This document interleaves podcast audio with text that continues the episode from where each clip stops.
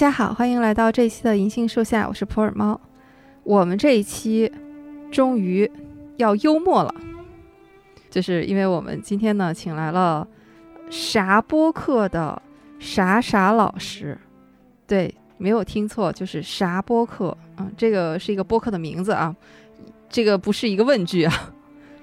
远在北美的啥播客的主播啥老师，啥老师和我们大家打个招呼吧。大家好，我是啥播客的主播傻傻，欢迎大家收听这一期的银杏树下。沙老师，你要不要介绍一下自己和啥播客？好嘞，呃，刚刚普尔猫老师跟我呃说，哎呀，我们要幽默了，不敢当，不敢管自己叫做幽默，顶多是耍一些小机灵。我的播客的名字就叫啥播客，起这个名字就是因为就是想要给咱们这个节目呀。啊，创造一种哎，这是我都听了个啥啊？这样这种的神奇的体验。而且我是一个单口的节目啊，一期节目大概四十到六十分钟，就我一个人在那叨叨叨。所以呢，这期一开头呢，我可能还需要普洱猫老师带着我啊，找一找这个聊天的感觉。我就特别佩服像这种 solo 的主播，就是真正意义上的一个人就是一支队伍。主要是没有朋友啊。咱们所在地就是这么地广人稀，是吗？还行，我其实现在从窗户望出去都是小房子，每个小房子中间就离个三五米，每家每户应该有个小院儿，小院里有个树，有个孩子跑来跑去，就这种感觉。啊，呃，争取种一棵银杏树吧。哎，这是个好办法，我还真可以去研究研究。这边还有挺多银杏树的。好，我们今天要共同的聊一部。老电影，以及这部电影的原著小说，就是李安导演的《卧虎藏龙》。没错。为什么会有这个想法呢？就是因为我在去年吧听了沙播客有一期《卧虎藏龙》的节目，就非常喜欢。还有一期沙老师还做了一个番外啊，就是有两期。嗯嗯嗯。但是呢，当时他那个正片写的是《卧虎藏龙一》。我就一直在等什么时候出二啊，一直等到现在。我我说要不沙老师，咱把这个二续上吧。太好了，这就是友谊的力量。没有人逼迫我，这个二永远也做不出来了。我估计，所以因为要跟普洱猫今天要聊这期节目，所以我才终于又找到了做正片节目的感觉。坐下来仔细研究了一下，看了很多东西，希望咱们今天能够聊得不错。沙老师，你还记得你第一次看这部电影的感觉吗？我第一次看应该是我在大学时期，因为这个电影应该是个零零年左右播出的嘛，但是那个时候还在哎呀上高中，所以呢也没有机会接触这种电影。即使是在上大学之后，在这个校园网里头啊下到了这部电影，第一次看的时候感觉很有意思，因为平常看的周润发不是这个状态，周润发小马哥都是那种叼个牙签撇个嘴。拿着枪，梆梆梆，飞身横扫射，这种感觉。对，小马哥嘛。这次的周润发就感觉非常不一样，有一种很奇怪的感觉。另外，第一印象就是这个片儿他咋还有口音呢？就是这个演员说话口音很重。嗯。当时说实话，没有电影是这样子，包括好像电影电视剧有口音。第一次听也是在《武林外传》这种连续剧里面才开始啊，把这个乡音啊，所有的各种口音全部揉在一起。表现的比较一个有意思的场景，但是《卧虎藏龙》可以说是第一次听到电影上有非常严重口音的电影。第二个第二个印象就是电影的画面特别的大，尤其是刚开始，像周润发、杨紫琼他们，就是感觉摄影机就直接怼在脸上了，就是脸的上半部分都被切掉了，构图就非常的饱满。当时感觉我是不是我这个显示器分辨率没调对，这电影是不是是切错了还是怎么回事？但电影就是这样的，就是要用特别放大的这种镜头去看人的细微的表情，这个也是我当时印象非常深刻的一点。之后就是打斗好看，特别好看，速度很快，但是具体为什么好看，当时还不太明白。另外就觉得这个飞很有意思，不像以前看过的武侠片儿，它这个飞飞得有一个起势，落的时候还得还得落下来。卧虎藏龙的飞就直接就是直线起飞，无动力起飞，就一直飞。不会落下来的那种，当时感觉还挺震撼的。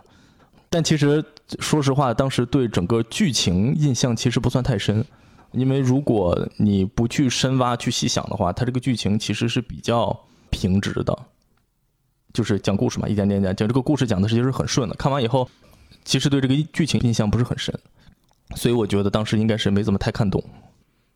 这沙老师你好诚实呀，因为我还记得第一次看到《卧虎藏龙》的时候，肯定已经是他真正上院线已经过了很长时间了，因为都已经知道他是得了奥斯卡的最佳外语片嘛。对对对，后来他是顶着这样的一个光环，才去看到他的影碟，好像你是作为一种对获奖影片的那种去欣赏。没错，是的，是这样的。但是那个时候真的第一次看的话，有一种好像故事看懂了吧？林白和于秀莲他们去送剑，后来这个剑又被偷走了，就围绕这把清明剑，中间又有这个玉娇龙和罗小虎他们之间这种情感上的纠葛，当然还有最华彩的那个竹林剑战啊，最后几个人的命运的一个最终的一个交代。嗯，但是呢。你又觉得好像似懂非懂，就是里面它有很多的台词，包括很多的表现是很含蓄的。没错。但是有一点，这部电影看完以后是喜欢的，就是它整个的那种中国画式的意境，就是那种中式的审美。嗯嗯。还有一点，就是它是一部武侠片嘛，但是好像又和以前我们看过的那种武打片的气质都不一样。没错，特别明显。我们平常看的这种武打片，要么就是成龙这一个系列的看的最比较多嘛，都是节奏非常快，哈哈哈，这种节奏非常快的这种故事情节，其实是为了这些武打的这些场景来存在的。给我感觉上，很多时候是我要打这三场戏，三场打戏设定好了以后，故事情节怎么去穿，是这样一个感觉。但是《卧虎藏龙》其实还是以情节为主，这是我当时的直观感受。要不就是当时我们比较熟悉的港片儿、武打片儿的风格，就是徐克式的。嗯 嗯，对对对，那种就是很好看，但是你觉得好像已经是另外一种意义上的就是神剧的感觉。嗯，招式之间啊，觉得就完全已经是有一种机枪扫射的感觉。对对，身体爆破就是这种感觉。但是像《卧虎藏龙》里面，它整个的武侠的风格其实还是比较写实的。是的，没错。平时一说到武侠，就好像是另外一个世界，好像和现实世界是没有关系的。但是你又觉得整个《卧虎藏龙》它又是一部很现实主义的，它里面的人，不管是侠客还是那里面的大臣。他们都是生活在一个很现实的世界里面，他们的一招一式、一举一动，也都还要顾及到当时他们所处的地位、身份，每个人的体面。就举一个特别小的例子来说，这个现实感，就是平常在其他的武侠片儿或者是武侠的剧里面，你很少看到一个人他被打得鼻青脸肿，他都吐血了，他受了内伤，他都快奄奄一息了，也很少见到他们真正的鼻青脸肿。但是《卧虎藏龙》里面，玉娇龙。在饭馆大闹一场，后来一帮人找着李慕白和于秀莲平事儿的时候，一个个就拄着拐，胳膊上也打着石膏。鲁军雄被打的最惨，对，就是鼻青脸肿的在那说话，这就感觉就是哇，这才叫真实，真的是挨揍。带着这种你又喜欢，但是呢又不是很懂，所以后面就看了很多遍，然后也是看了一些资料吧，慢慢的。尤其最近又因为要做节目嘛，又重新看了一遍，发现哎呀，好像又和我上一次看感受又不一样。嗯，可能每看一次，对那些好像以前你不是特别关注的画面，这次呢又觉得哎，好像又有了新的触动似的。沙老师，那这部电影里面，就是现在让你说啊，你印象最深的一些画面。就是你马上就浮现在脑海当中的。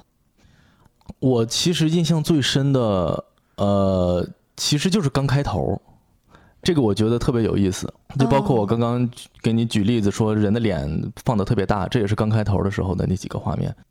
觉得特别好玩的是，它作为一部电影，一般有很多背景要交代，很多时候电影会有一个特别快速的一个什么背景知识的大展播。就是比较差的电影一般会这样处理。但是这个开头处理的就特别特别的好，他交代了好多好多的事情。就比如说于秀莲，她是有镖局的，她一上来一个简简的单单的镜头是熊远镖局，他们镖局的人又远远那么老远就能看出来说，哎呦，李慕白李爷来了，嗯，就说明他们这跟这个人的关系又很近。对，然后你就看着一个超级激动的老太太一路狂奔，就那种居委会大妈似的，秀莲儿，秀莲儿，跑到后头去叫于秀莲，你就知道这俩人之间肯定有事儿，交代了好多好多事情。杨紫琼老师的演技也是非常非常的炸裂。一听到李慕白来了以后，有一种非常微妙的表情。他快速跑下来楼之后，在下楼的一瞬间，出现在镜头前面的一瞬间，哎，突然就变得很矜持，动作就慢了，就是有一种，就是那种心里就特别着急要下来，但是呢又不能让人家看出来啊。对，你就觉得这俩人肯定关系特别好，感觉你下楼，就如果是美国电影就是热情拥抱了，结果一看一拱手，慕白兄，好久不见。然后李慕白那边镖局的生意怎么样？两个人连名字都没说，就是特别有意思。天哪，沙老师，你连他们的口音都学出来了，就太熟了。这个场景是我当时觉得就是觉得最好的一个场景，交代了好多好多事儿。你说到那个片头，我也是觉得特别亲切和熟悉，也特别机缘巧合。《卧虎藏龙》的最主要的两个外景地。我都去过，嗯嗯嗯，嗯，一个就是安吉竹海，就是竹林斗剑的那一段。然后呢，我就去了安徽的宏村，就是你刚才说李慕白牵着马先走过一个拱桥嘛，那个是在宏村外面。那个月藻呢是章子怡，就是玉娇龙点着水进镖局那一段，那个水池是月藻，是宏村里面的。我们当时。上大学大三吧，因为我们学建筑的嘛，要经常出去写生，写生实习的时候就去的宏村，当时就觉得特别神奇，因为刚刚看完这个电影没多久，然后就跑到这个电影的场景里面。那个时候这个电影还拍了没过几年嘛，所以还是一个住在那里面的人都拿这个事儿来说事儿，动不动就跑过来说：“你知道吗？就卧虎藏龙在这儿拍的，各种给我们介绍那一片的旅游业很发达，也是跟这个电影很有关系。”那个熊眼镖局就是宏村的那个祠堂，是的，是的，我们还去那个祠堂里面参观过，是一个非常大的徽派建筑，非常漂亮。我对那个月藻印象太深了，就是因为我那天早晨在月藻被大鹅狠狠的叨了一口。嘿呦我天！哎，我从那次我才知道，原来鹅是那么凶的。我就是早看见，哎，那边有大鹅，觉得哎好可爱啊，就跑过去，刚想撸一下，大鹅上来就一口，正叨在我小腿的迎面骨上，我当时就疼。哎呦我天，叨腿上啊！哎呦我天，它嘴好大。后来我就被人笑话说，你不知道鹅都是能看家的，你还敢去招惹它？是的，村里面都是当狗用。后来我看这个电影。章子怡轻功就点那个水飞过去，然后我都会说，对我就是在那旁边被鹅刀的。哎呦，这个记忆深刻。记着我们当时，我们一般大概三十几号人嘛，然后当时就围坐在这个月藻旁边，坐个大半圈每个人就照着那个对面的房子就画画画。我当时也是在那边撸猫，被人家给挠过一次，但是 没有你那个印象那么深刻。你这么一提，我突然想起这么一件事儿。对，哎，感觉那个地方的动物戾气好重。啊，看来他们都练过吧？是的，所以你看，为什么选在这个地方拍啊，都是有原因的。对，气质很合。嗯，我也对一个画面印象特别深，也是在前面，就是于秀莲进京，有一个镜头，就是顺着他的那个视线，推了一个整个北京城的一个全景。那个画面是一点点推过去的，从这个外城。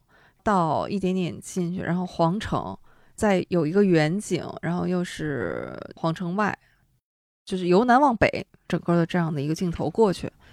我记得那个镜头，当时我看这个镜头的时候，就是一个镜头，它其实就是铺陈一下这样的北京，就当时一个清朝时候的老北京的一幅画面。但是后来呢，我就发现。和后面的剧情联系在一起的话，你发现它都是有交代，就它都不是闲笔，因为接下来就是于秀莲按照李慕白的嘱托，把李慕白的清明剑去送给贝勒爷。刚刚上任的九门提督玉大人，就是玉娇龙的父亲，带着福晋和女儿过来拜访贝勒爷。这个时候呢，有一场戏，就是贝勒爷和玉大人呢就谈起这个清明剑。嗯嗯嗯，这个贝勒爷对剑特别懂，他就和玉大人说起这把剑头头是道的，长多少，宽多少哈。但实际上，他最后落的点是说。你这个九门提督不好当，内城、皇城啊，这个还好，都是皇家哈，达官贵人，包括八旗都按照规划哈，都有自己的驻地，所以不会出什么大事儿。但是外城就不一样了，整个三教九流，所以呢，你不能光在官场上走动，就是你得和江湖上也要有来往。我记得这一段，对。那你看他前面那个镜头，完全都是有铺垫在里面的。是的，是的，是。听说说那个镜头，基本上整个剧组特效上的大头的钱都花在那一个镜头上。对，因为那个是真的是做出来的。是的，下了功夫的。这个场景我有一个小点，我突然想起来，嗯，有这么几个小点吧，就是一个是于秀莲入城的时候给那个人看了一个公文，那个公文闪现了大概零点一秒左右吧。这个公文据说都是经过考证，是当时这个公文的写的格式。对这种小细节，很多小细节是拿捏的非常好。另外还有一个小细节是点了一下，就是于秀莲和李慕白的关系。就是李慕白不是要把他的剑送给贝勒爷吗？于秀莲自己是用刀的，用一把双刀。他在骑马的时候，刀和剑是绑在一起的。这个时候我就想到，他跟玉娇龙打的时候，玉娇龙砍坏了他的那个武器以后，害怕把这个剑砍坏，拿手摸了一下这个剑。他说：“你不许摸，这是李慕白的剑。”就是他们看这个东西，就是。他的剑就是他身体的一部分，其实是他的整个这个人的延伸，不可以随便碰触的。但是他把他的刀和他的剑就绑在一起，这是一种两个人其实关系非常亲密的一种感觉。哦，就很多种小的东西在里面，我觉得还好有意思，越看越觉得有意思。这个李安导演在自己的相当于是他的传记吧，就是那个《十年一觉电影梦》里面专门写到过这一点。啊，是吗？他就是说，当时好多台词儿呢，都是急中生智，那种即兴给逼出来的。就是比如说，玉娇龙和于秀莲他们两个打斗的那一场，这两个女人很有意思。本来开始的时候，她们还是有那种惺惺相惜的，是有姐妹情在里面的。是的，是的。因为玉娇龙的这种叛逆，去偷剑，后来又在婚礼上出走。对。等再见面的时候。是于秀莲和李慕白回到了镇远镖局，这个时候玉娇龙又过去。本来玉娇龙刚去的时候还是说，我就是想姐姐了，过来看你。嗯嗯。但是后来怎么就急转直下，两个人就厮打成那个样子，就是有一种决战的感觉了。嗯。当时李安导演说，这个玉娇龙他要说什么做什么，才能把于秀莲这么一个人给气疯。嗯，是的。于秀莲不管是她的年龄，还是阅历，还是她当时的在江湖上的地位，不是一个没见过世面的人。对，而且超级有涵养。这样的一个人怎么能方寸大乱？连导演说，他就安排玉娇龙，就是去抚摸那个清明剑。啊，因为清明剑就是你说的，相当于李慕白，就是于秀莲她最珍爱的东西。所以这个时候，于秀莲就急火攻心。是的。但是那个时候呢，其实于秀莲已经是换了四件兵器了，就是和玉娇龙打，他已经是落在下风了。是的。但是他又无可奈何，他就只能说不准摸。对。玉娇龙就是挑衅，你越不让摸，然后他就继续摸，说你有本事你就来拿。对。于秀莲这个时候真是手上吧打不赢，嘴上呢也输阵。最后是硬憋出一句来，他说：“你有本事就别用宝剑。”对对，那句话说的特别泄气。这个时候，玉娇龙就是那种哎，什么叫杀人诛心，还要回怼他说：“你打不赢就怪兵器不好，就太毒了。”对，这个在打嘴仗上面，于秀莲完全落于下风。实际上，李安导演是犹豫了一下，说这段要不要用，就他就怕这个太狠了。这个时候呢，是他的摄影师，就是那个鲍德喜，在旁边说：“你不就是想要这种感觉吗？就是这种茶里茶气的感觉。”确实是，就拱火，就是跟你拱火。没错，实际上这个也是两个人的性格在里面是昭然若揭的。于秀莲和李慕白在这部戏里面，他们就是已经人到中年，就是很老派的。其实他们就是代表武林的规矩、体面。嗯，宗师级别的了，已经是。但是玉娇龙就代表着叛逆、年轻、挑战权威。是的。你刚刚说的那个画面，它也是起了一个很有意思的起承转合的作用。因为后面拱火拱完了以后，玉娇龙就说：“你有本事你随便挑武器，我等你。”对对。于秀莲才挑了一把长剑，才开始有后面的反败为胜的这么一段，还挺有意思的。好电影就是这样的，随便拎出一段画面，好像就是里面有无数的细节都能展开，有很多的联想以及背后的故事。是的，可以讲好长时间。对，就是它没有浪费的地方，这就是为什么它耐看，看个三五遍也不觉得腻。对，我看的次数很多，之后就有点像看京剧的时候感觉。啊，京剧里面你就是同一段，你可以看很久，看每一个气口是怎么回事，每一个动作是怎么回事。看这个电影看到后面也就有这种感觉，就是哎呀，这段马上要怎么怎么着了，我就要看下面这一个动作，就是这种 特别精彩。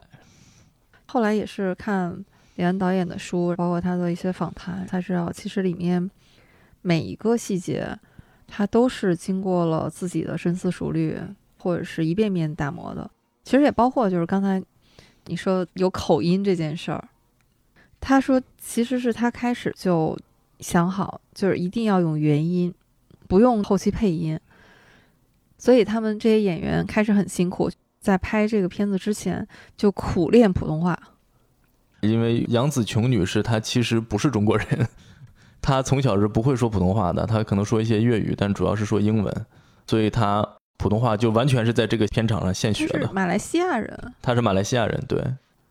但是他们就是这样一个字一个字的去练，所以那个时候就别说演员要疯了，连那个导演都快不行了。说我那个时候就心生念头，说要不我就先杀了演员，再咬舌自尽。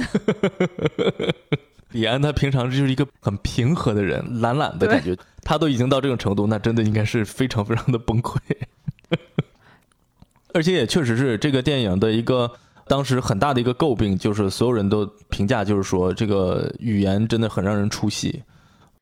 但是呢，其实从李安导演他自己来看的话，他觉得其实发哥在这个片子里的国语，他觉得是没有问题的。杨紫琼。发音和腔调是有点问题，但是他还是觉得用自己的声音表达出来的情绪一定是比配音要感人的。这个我太同意了，这个就是我觉得为什么很多老男人的歌唱的荒腔走板，但是我仍然觉得比一些翻唱要更好听，就是它有很多的回味的东西在里头，所以我也觉得李安导演的这个决定还是非常正确的。其实我现在倒不能想象，就是如果他是那种后期哈配的字正腔圆的，嗯，好像无法想象。对，是的，很奇怪，是会感觉其实是更奇怪，有可能咱们就是看的太多次以后，先入为主，已经接受的这个设定。慕白兄，好久不见，镖局生意怎么着了？就这种感觉，因为他们都是在北京嘛，而且他们都是河北人，他们已经是和这部电影融为一体了，嗯，就他们的声音也是不能分割的。他肯定是这电影的一部分，嗯，哎，还有吗？就是你印象特别深的，太多了。我其实现在所有的场景一想都能想起来，但是你要聊，真的就没头了。嗯，就比如说我在节目里面做了一期番外篇，就有点像一个体育讲解似的，把一段四分钟的打斗，就是于秀莲跟玉娇龙那段打斗，就给他现场讲解了一遍。就是因为这段打斗实在是太精彩了，里面有太多太多的小元素在里面，有各种各样这种。非常熟悉的这些画面都在脑子里。我突然想到，李慕白从玉娇龙手里面第一次抢回清明剑了以后，第一回见了玉娇龙以后，老男人这个心潮澎湃，自个儿搁屋里练剑，在院里头咔咔咔一通练啊。练完了以后，于秀莲一个柱子后面闪现出来，看着李慕白练剑，表情很复杂。两个人在朦胧的月光中有这么一段戏，两个人讨论玉娇龙何去何从什么什么的这段。这段其实当时就感觉是一个。很安静，然后又很美的这么一个场面。后来我看李安的一些采访，李安还专门提到这段，说这一段其实是他小时候的一个场景的再现，就是他小时候有一次发烧，烧的不行了，就退不下来。然后他妈就很着急，就跟他爸在院里头抱着他在那说说怎么办，咱们要不要去医院，还怎么办什么的。这个场景一下就被他给记下来了，他就按照自己的回忆拍了这么一个场景，这还挺神奇的，感觉是一个真实和虚幻之间的交叉。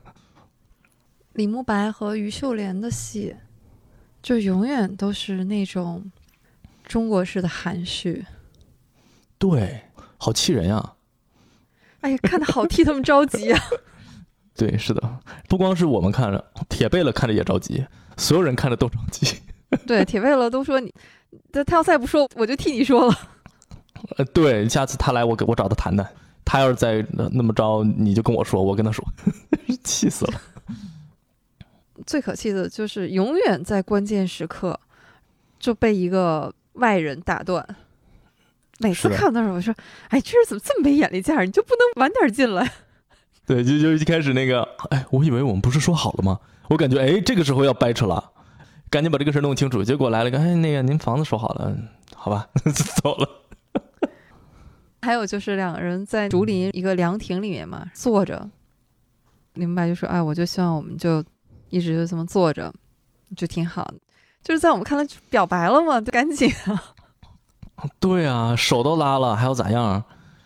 哎，然后俩人就开始。拱手告别，就是这种。当多年以后我看《一代宗师》的时候，我就有一种《卧虎藏龙》好像是他的前传啊，是就是后边又续上了的这种感觉，而又是这种。稍微交代一下哈，李慕白和于秀莲他们年轻的时候，是因为于秀莲她之前定过一门亲，她的未婚夫叫孟思昭，和李慕白呢是拜把兄弟。为了救李慕白，死在了仇人的刀下。后来，李慕白虽然和于秀莲两生情愫，但是两个人都觉得，哎呀，不能对不起孟大侠。从道义上，哈，两个人都过不去。嗯，所以两个人就一直是这种兄妹相称。对，没有办法用简单的说什么封建礼教啊这种东西啊，给他们贴标签，其实就是既可以说是一种江湖道义，也是他们内心当中那一份。对自己的承诺的一种约束，而且这一段其实，在原著小说里面比这个还要更拧巴一点儿。这个咱们可以一会儿聊到原著的时候再说。看电影的时候，每次都替他们着急，也知道是无可奈何的事情。就同样的感觉，是我到了后来看《一代宗师》，就你发现叶问和宫二他们之间也很像，尤其是宫二。宫二是非常决绝的，就是他最后说的：“我喜欢过你，但是因为他已经发过誓了，他要奉道嘛，就为了给父亲报仇，他就奉道一辈子是不结婚、不生子、不收徒。”嗯嗯。后来他们都已经因为战乱辗转到了香港地区，宫二的那个老仆人，他就说：“姑娘，都到了天边了，你奉道的事儿在这儿没人知道。”而且那个时候叶问也是孤身一人了嘛，的意思就是那你们何不就在一起呢？但是宫二说：“天知道，地知道。”最近重看《卧虎藏龙》的时候，发现啊，这都接上了，就是好像有一种江湖武林的传承在里面，更像是人自己给自己，一旦你接受了一个东西以后，你很难再把它给改变过来。咱们看是像枷锁，但是对他来讲，其实是一种承诺。对这个东西特别重视的话，时间长了以后，它就变成你的一部分，你很难把它改掉。金庸小说里头那个周芷若，灭绝师太临死之前就跟他说：“你给我发誓，你绝对不能跟张无忌这个人在一块儿。”那周芷若之后就活得特别拧巴。为什么我就说有这种东西好像延续下来了？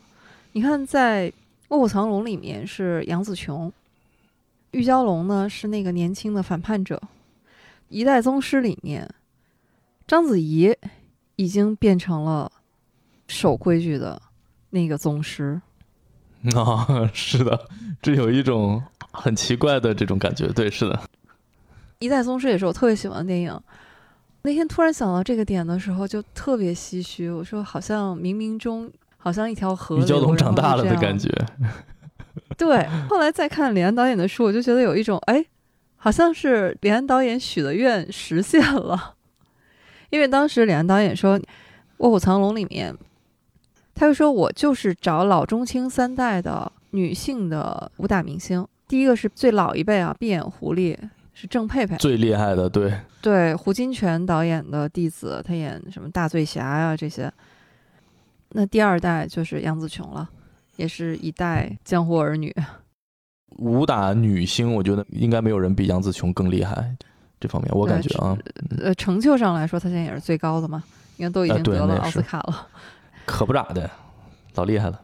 哎呀，还真是啊！你这部电影真是成就了多少人？是的，包括章子怡。对，他就是说章子怡呢，因为她是年轻一代嘛，那个时候还是个新人。嗯嗯。他说，他就希望章子怡未来能够成为新一代的武打明星。嗯嗯。所以我觉得某种意义上，到了一代宗师的时候，基本上就对，是的，对，实现了。贯穿起来看的话，也不枉他们当年吃的苦。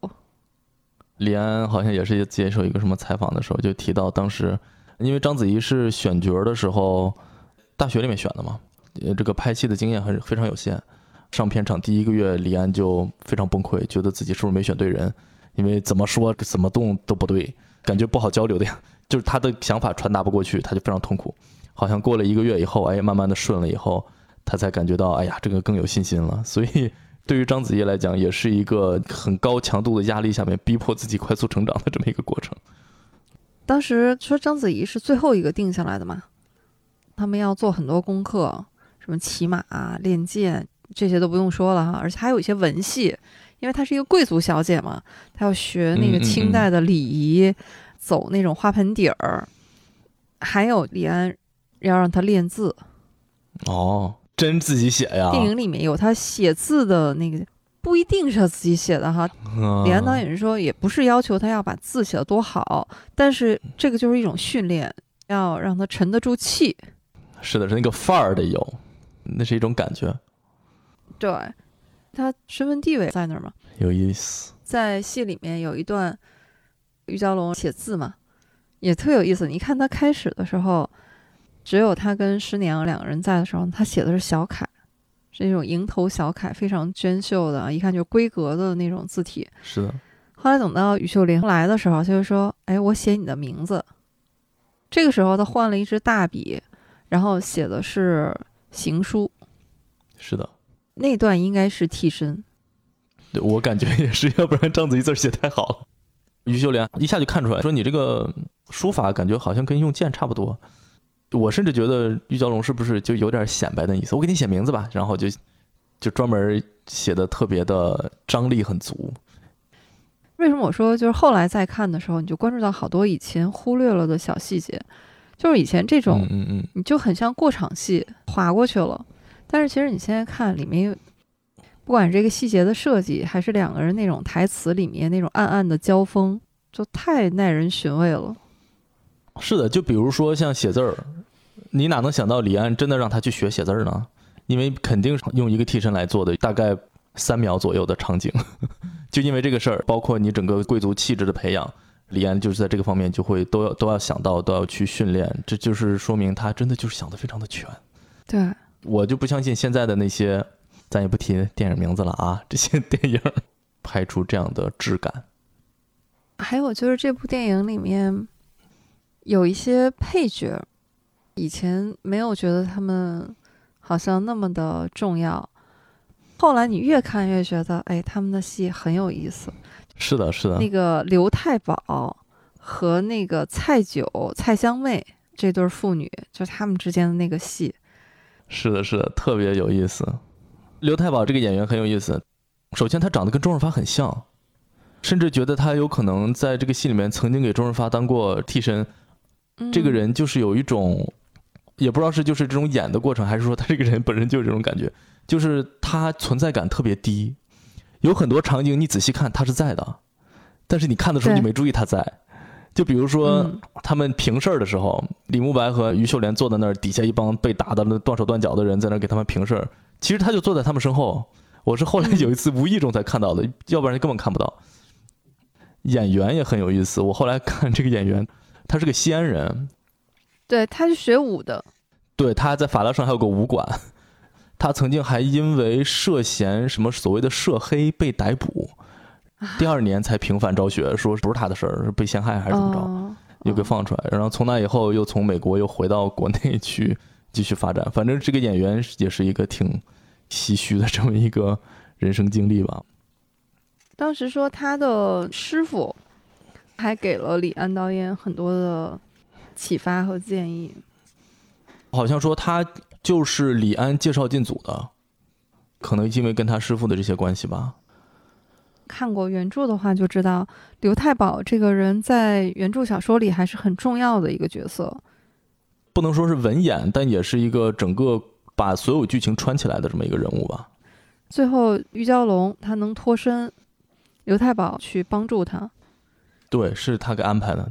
刘太保其实是一个非常重情重义的，在小说里面真的是一个侠客，可以说是主角儿。但是在电影里面，他这条线就被弱化了。有一个很重要的原因，李安导演说是因为啊预算不够了，啊，这样的，没有办法再请一位真正意义上的明星来演他。哎，活活气死！我还以为是因为什么创作方面的原因，原来就是因为没有钱了。哎呀，刘太保太可怜了。其实他的戏份也不算太少，如果是一位能比较喊得上名字的这种明星的话，嗯，可能嗯他的给人的印象也会更深一些。这是一个小小的遗憾。是的，就被沦为了一个工具人的角色。对，只有他跟蔡香妹父女短短的一小段的，有点像感情戏的这种，让你觉得啊，这也是一个有剧情的这么一个人物。除此之外，基本上就是一个背景。蔡九就蔡捕头和女儿去和闭眼狐狸决战的时候，因为他在场嘛，所以他也去了。其实蔡九之前就跟他说过，闭眼狐狸武功特别高强嘛，你拿不住他。嗯嗯嗯，出现在决战现场的时候呢，刘太保也在，嗯，但是等到真正动手的时候，就发现刘太保 已经被蔡九用绳子拴在后面了，嗯就是他动不了，不让他去。就是为了保护他。他知道他是个大草包，打到后面完全就是一个碍事儿的角色，被闭眼狐狸拿着当刀使，最后被蔡九一脚给踢开。就是虽然他们是一起的，但是实在太碍事儿了，蔡九受不了，一脚把他给踢一边去了。对，基本上他存在的整个意义就是为了衬托别人的武功有多么的高强。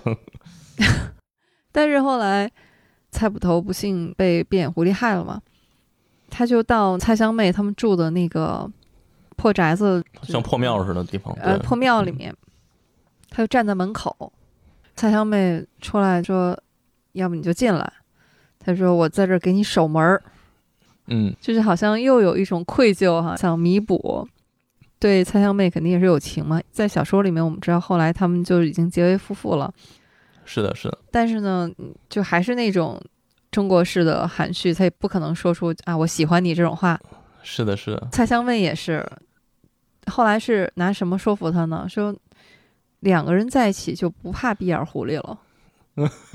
然后他想一想，嗯，没错，没错，就进去了。没有比这个更不靠谱的借口了。对我当时在想，就你俩这武功，如果在一块儿的话，那不就是死的更快吗？然后，是的，一勺烩，嗯，他们就是用这样的一种方式来表达，就是啊，其实我心里也有你。是的，我们之前看的都是那种经典场面，我觉得那些可能都不用嗯展开说了哈，什么竹林啊，对。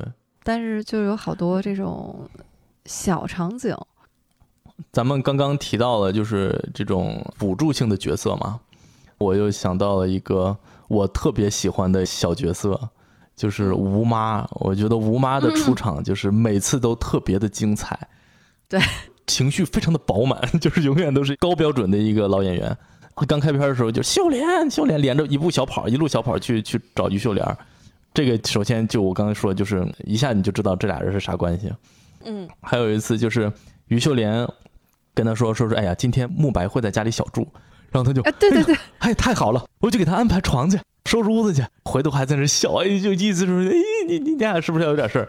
就是那种老太太那种爱爱串闲话老太太那感觉特别的有意思。还给于秀莲包扎伤口的时候，还在那叨叨叨，嗯说呀，玉娇龙太不懂事了，你就把他杀了得了。于秀莲就说，哎呀，这怎么能下得去手呢？他说，你让慕白吧，慕白可能下得去手。于秀莲就很生气，意思就是你个老太太别不懂了，最下不去手就是李慕白，就是这种。于秀莲，我觉得杨紫琼老师的演技真的非常非常好。这个地方你感觉她是没有表情的，但是你仔细看，她有一个非常微小的表情，就有点像翻白眼儿似的那感觉，就是演的特别特别的细致入微，哎呀，特别好玩。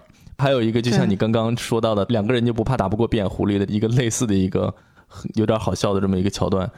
李慕白被毒针给射中了以后，玉娇龙跑回琼远镖局，想要去做解药嘛，要在镖局找这些材料做解药。药材，下着大雨，骑着个马，呼呼呼，全身湿透，从那个门进来。因为他跟这个宅子里所有人都有仇，大家看到他就是直接掏兵器就开干，打了半天，他就冲到这个老太太面前，他拿了一个于秀莲给他的簪子，是于姐姐叫我来的，他这么说。嗯，然后老太太盯着他看了一秒，跟他身后的人说：“让他进来。”就是说，我说：“那你有本事让他出去。”人家都已经进来了，你们这里面整个镖局的人谁挡得住？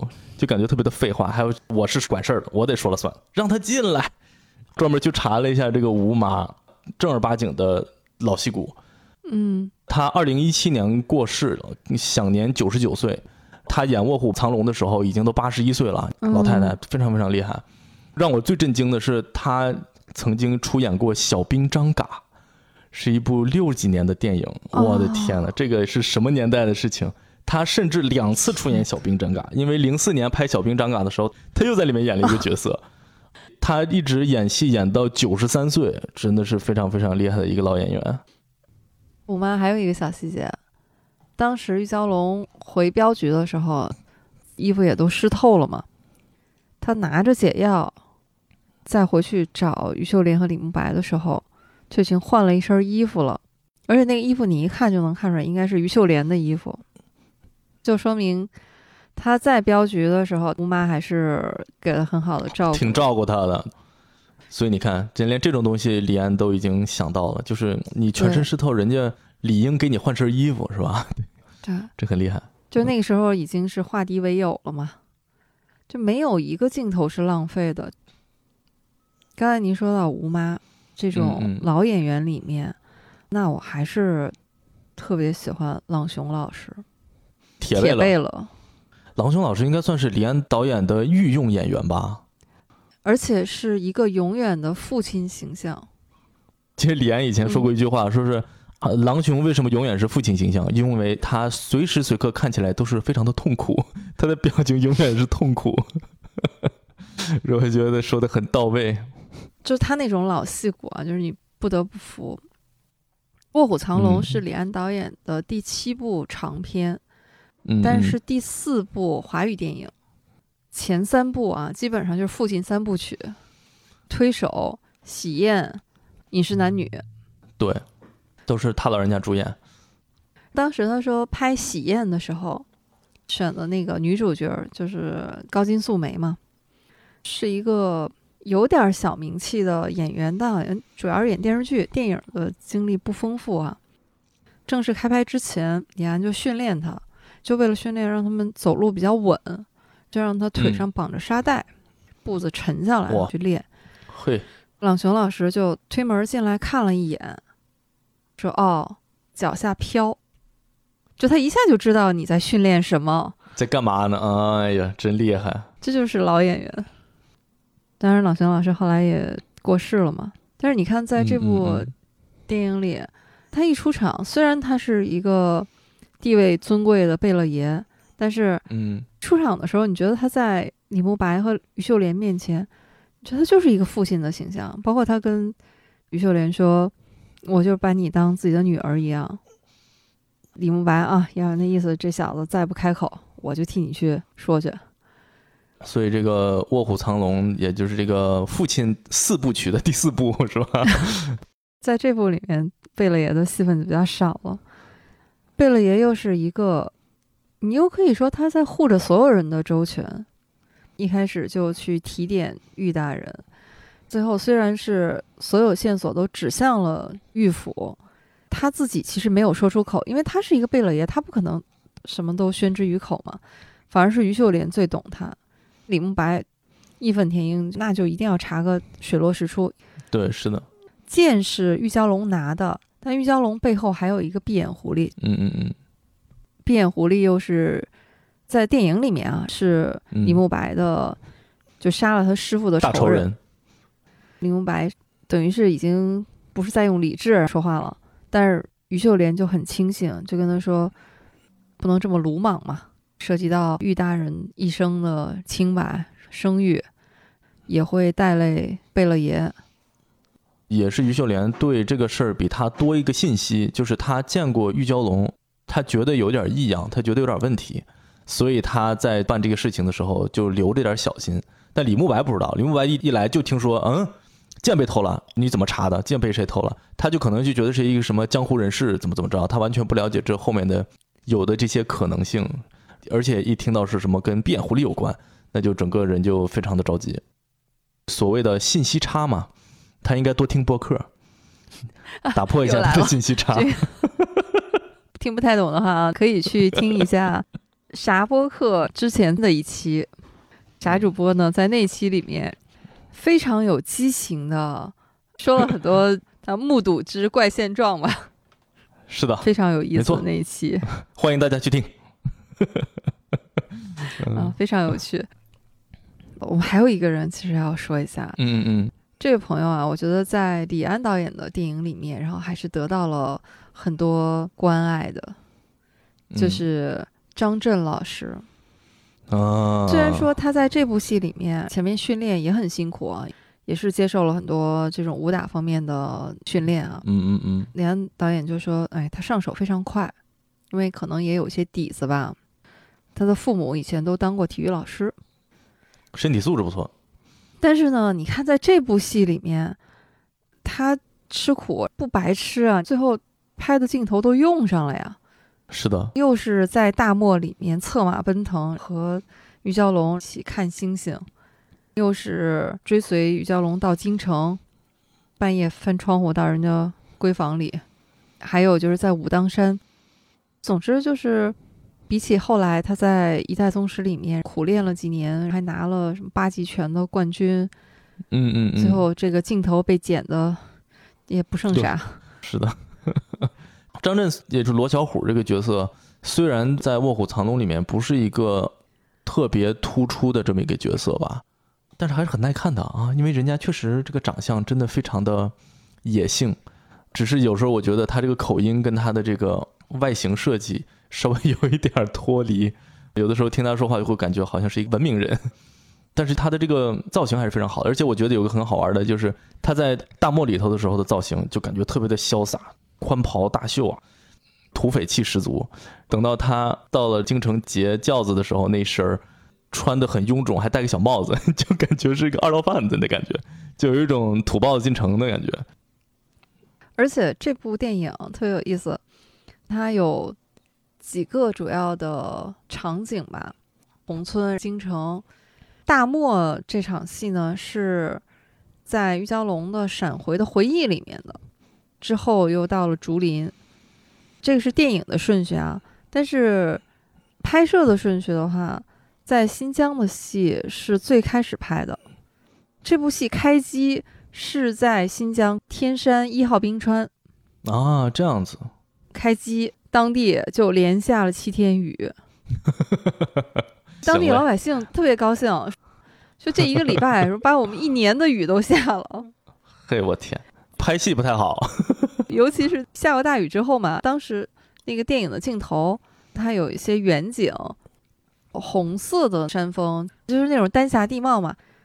连下几天雨之后，说就雾突突的。啊，对，同样的一个情况，我记得好像在竹林那边也是。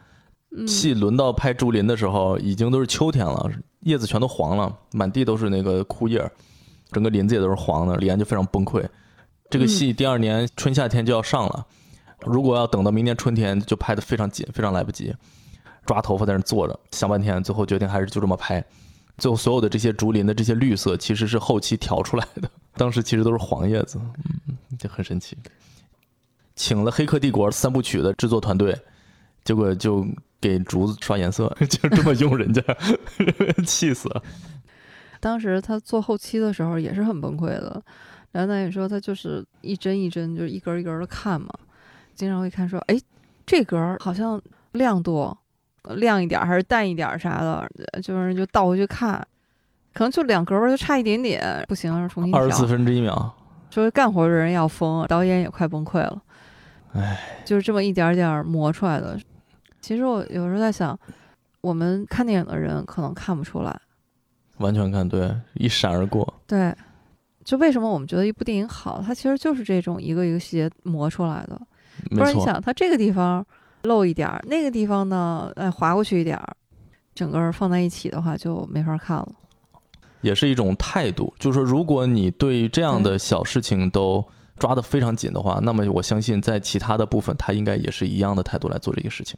这跟我们其实设计建筑是有点像的。如果你门把手都做得很漂亮的话，那么你这个楼大概率不会太丑，就是你的细节抓的是很稳的。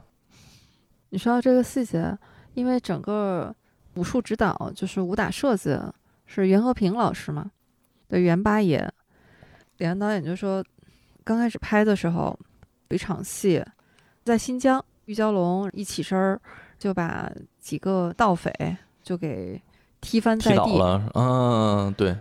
有一个镜头就是有一个飞起来，飞还飞挺高的，摔在地上就背着地，然后就觉得就可以了。但是袁八爷就说：“你看可以，但是我们内行一眼就看穿了，说那个是假的。说你看他那个背没有摔实，说他是腿先着地。”躺下的相当于说这不是真摔，说这没卖力，这个演员太惨了，摔了一跤还得被人批评一顿。后来袁八爷的副手吧，黄赞伟老师就跟他说，说以前我们年轻的时候啊，什么从二三层楼摔下来就是硬摔。嗯，哎我天，那个电影上映了以后说去看，说整个电影院就五个观众。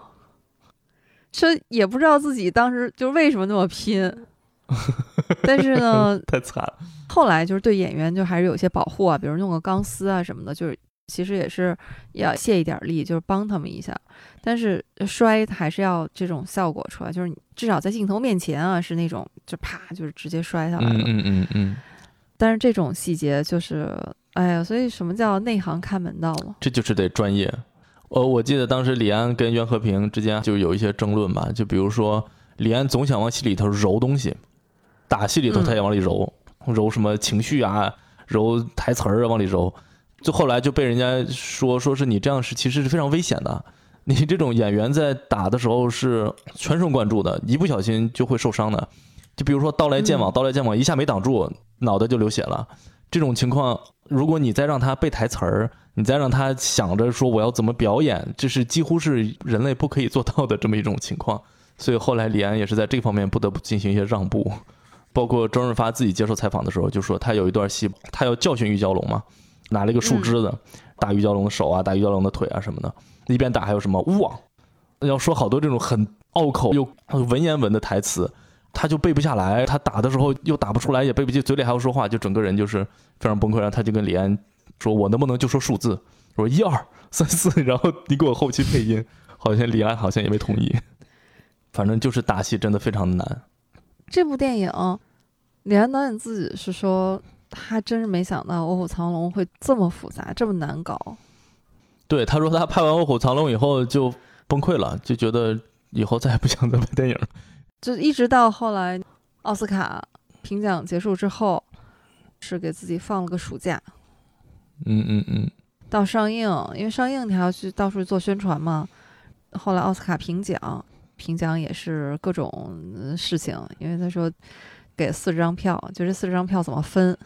这每一届奥斯卡其实都是这样的。他说，嗯，他的团队或者什么已经算事儿少的了，但是也，嗯嗯哎呀，天天就为这个怎么安排谁去谁不去，这座位怎么安排？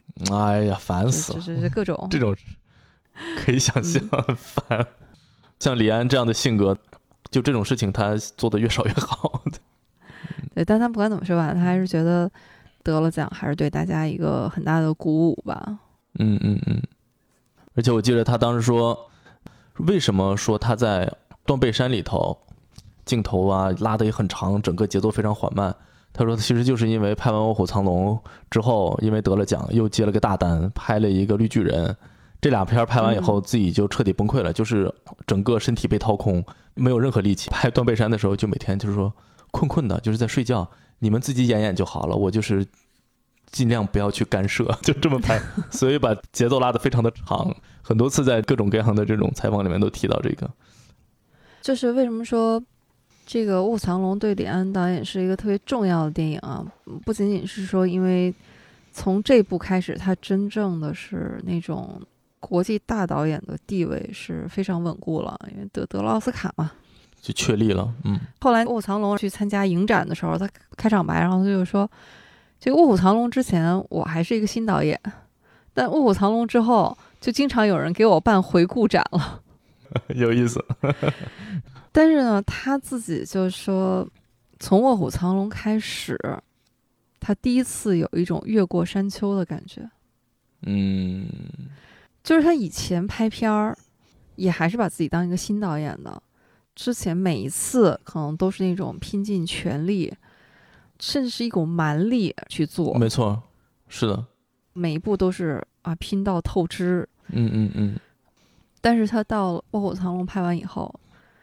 他的那个心态有一种人到中年的感觉，嗯，他说这个时候他就知道了，说我不会再什么都要了，就是要有取舍。他说我就不再是用那种蛮力了，好像你修炼到了一个人生的阶段，嗯嗯嗯，不再是说每一步去透支自己，而是说能让自己可持续的这样。一步一步去拍，每次还都能有一些自己想尝试的创新在里面。《卧虎藏龙》拿了最佳外语片，但是一个遗憾是没有拿到最佳导演。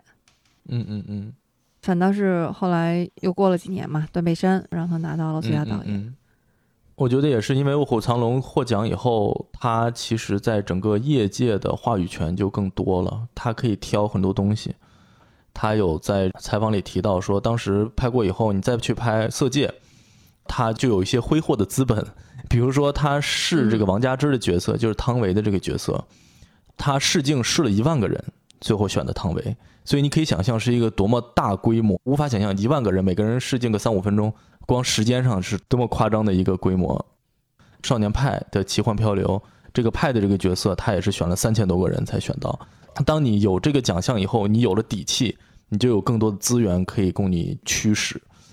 以前他拍他的第一部电影《推手》的时候，就啥也没有，就是正儿八经的草台班子，自己呼呼拍。嗯，他拍《推手》的时候，剧组的这个钱非常有限嘛，必须就在两个星期内拍完，因为你当时在纽约拍片儿，一天八九千美元，对于他们来讲就是无法想象的这种支出，包括所有的家具啊，电影里面的家具什么的，都是他自己家的家具搬过去用，因为就买不起道具的家具。后面还有一个砸家具的这么一段镜头，就把自己家家具全部砸烂。后来请客吃饭的时候都没有桌子。他们后来都拍完了以后，发现有一幅画一直挂反了，也没有钱再去重拍了。整个你要去看他的推手，家里面有幅画反的，如果你感兴趣可以找找看。反正就是这样的情况，所以我觉得对于他来讲，这也是整个导演的这个心态和状态上的一个大的转变，就是你获奖之前、获奖之后。其实你的工作环境是差很多的。那你要说他早期的时候拍喜宴，喜宴的场面来吃婚宴的那些人，那都不是真正的演员，然后都是 亲戚朋友。那个可以想象，所以演的真吗？我就是就是从他自己这种朋友，然后在朋友找朋友这么来的，都请不起一屋子的群演。对对对，太夸张了。但是其实效果挺真实的，因为都是那种现实当中的朋友嘛。对，而且我觉得这反而是他的一个特点，他就特别喜欢找不会演的人来演。你比如说汤唯也是当时没有很深的演员背景选出来的，章子怡也是就上大学的时候被选出来的。那个派就更离谱，是他弟弟去试镜，结果他被选中，就是 一各种离谱，都是选那种没有表演经验的。反而你当他选中什么周润发、选中杨紫琼的时候，他拍片的时候是非常痛苦的，因为他需要去打破他们自己这些成名已经有成就的演员他们自己的演的这种定式。你比如说周润发，为什么在《卧虎藏龙》里边你看不到他那种小马哥的凶狠劲儿？不是说周润发演的。一下就演特别好，是李安就慢慢把他磨出来的。一个场景，他能让周润发连续演三十次到四十次，我觉得是一个正常人都会精神崩溃吧。到最后，周润发已经不知道该怎么演了，他都不知道哪次通过，哪次没通过。就是，嗯，同样一句话说十次还在喊卡，二十次还在喊卡，三十次还在喊卡，这是一种精神崩溃式的编导。就是，我就让你彻底放下你以前所有的，你都不知道自己在干嘛，然后我挑一个我认为最好的版本。我觉得这个是李安的一个非常神奇的一个，也是他指导的时候，在这个时间上非常愿意下本的这么一个情况。包括所有的这些打戏也要拍个三四十次，所以为什么打戏看起来那么流畅，就是排练的时间非常非常的长。连导演说，和成熟的演员沟通用的方法和新演员是不一样的。周润发他就是讲你要出来一种什么样的气质。竹林那场戏。他说：“你要拍出玉树临风来。”嗯，周润发就懂了。他吊在竹子那个梢上，就问导演说：“我有没有玉树临风啊？” 很好，可以。对，发哥是懂幽默的。这个 是的，是的。像于秀莲真是好演员。杨导演说，戛纳影展的时候，有一个外国的作家就跟他说。于秀莲一出场，他朝李慕白望过去，那一个眼神儿，那个表情，你就能看出来，这个女人为李慕白她压抑了有多久。就是咱们刚刚提到，她一下楼梯，然后顿了一秒，然后看到李慕白有一个非常难以描述的一个非常非常小的一个小的动作和一个眼神儿。就单独聊于秀莲，也就是杨紫琼老师在这部戏里面的这些微表情和这些小动作，都可以聊很久，真的演得非常好。奥斯卡影后对他来说，那就是早晚的事儿，有点晚了，嗯，甚至我觉得应该更早。他就是真的值得，一方面也是因为他的这个定位吧，他因为一直是有一种像武打明星的这种定位，这种他就很难得。一般是相对文艺的片儿比较容易在奥斯卡更有斩获。像这次，首先我还挺惊讶的，就是这么神奇的一个片子，竟然在奥斯卡咔咔拿奖，还挺神奇的。其实一部电影的成功吧，刚才我们说，像导演、武术指导、主演们，我觉得这部电影它的成功和编剧的关系非常的重要。其实这部电影，你光看它署名的编剧就有三位。但实际上，帮着改台词儿的也还有。之前李安导演他自己先写的一版剧本呢，他是从一个男性的视角来看这些女性的关系，他是没有办法那么 get 到那种细微的内心里的。嗯嗯嗯嗯。王慧玲老师她是一个女性嘛，进来然后就觉得说，于秀莲和玉娇龙，然后他们之间的关系，然后微妙之处在哪里？玉娇龙和李慕白，他们俩之间也一定有问题，嗯，所以最后才会有了竹林那场戏。李安导演就说，给工作人员就是一个要求，就四个字，就是要拍出意乱情迷来。哇，我还是第一次听说这个要求，嗯，意乱情迷，对，确实我觉得拍的很到位。其实就是李慕白对玉娇龙那种。又很复杂又很微妙的情感，就是他在戏里面是说，作为武林宗师嘛，他看这个年轻人有资质，嗯，是个好苗子，但是呢，没走正道，你要不及时的把他掰过来啊，就是一条毒龙。嗯，于秀莲说：“你们武当派不是不收女徒弟吗？”嗯，是的。他就说为他可以破个例，这里面就又有那种觉得暧昧的东西。非常暧昧。于秀莲听到这句话以后，明显就非常的不开心，是可以想象。女性的这种敏锐，一下就感受到了啊，有威胁。这个电影对原著的改编啊，就是在电影里面，最后李慕白死了，嗯死于闭眼狐狸的毒针，嗯最后一口真气，他用来对于秀莲做了一番表白。但这个在小说里是没有的啊，小说里面李大侠活得可好了李，慕白没有死，对 对，对没有死，啊，没有死。为了健康。徐浩峰导演在他自己的影评集《刀与星辰》里面，然后专门写过两篇《卧虎藏龙》有关的影评。这两篇影评我也都看了，说实话我没有太看懂，也可能因为我就是真的是读书太少，所以很好奇普尔猫老师对这两篇影评的理解。第一篇还好吧，因为他说的主要还是武打设计。嗯嗯嗯，我觉得这篇是比较偏技术流的，就可以不展开了。这个说实话，这篇我看了以后特别生气，因为我自己的节目里面讲了好多我自己对这个武打设计的看法。后来看了一篇文章，诶，别人会不会以为我是在抄这篇文章？因为我讲的很多东西跟它里面是一样的。这真是早知道先看看这篇文章，我好调整一下。那就只能说你们英雄所见略同了。那那也不能那么说啊。但是第二篇文章我就实在不能苟同，请普尔猫老师好好给我们讲解一下。当然，一部电影它拍完了以后就不再只属于导演了哈，任何人都可以有自己的解读。嗯不管是编剧的设计，还是导演当时的拍法，就意乱情迷嘛。在那一段里面，他是有林慕白和玉娇龙之间的暧昧在里面的。嗯嗯嗯，但是呢，我还是觉得徐导的这个解读是不是有一些些的过度解读？我也有这种感觉。我对于他的这个解读，我这个最大的这么个坎儿有点过不去。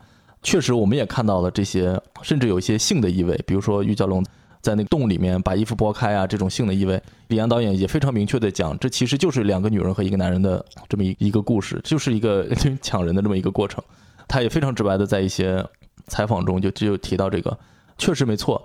但是我觉得徐导在他的这篇文章里面，一个是在整个电影里面为这个事情，第一个是找动机，第二个是找证据。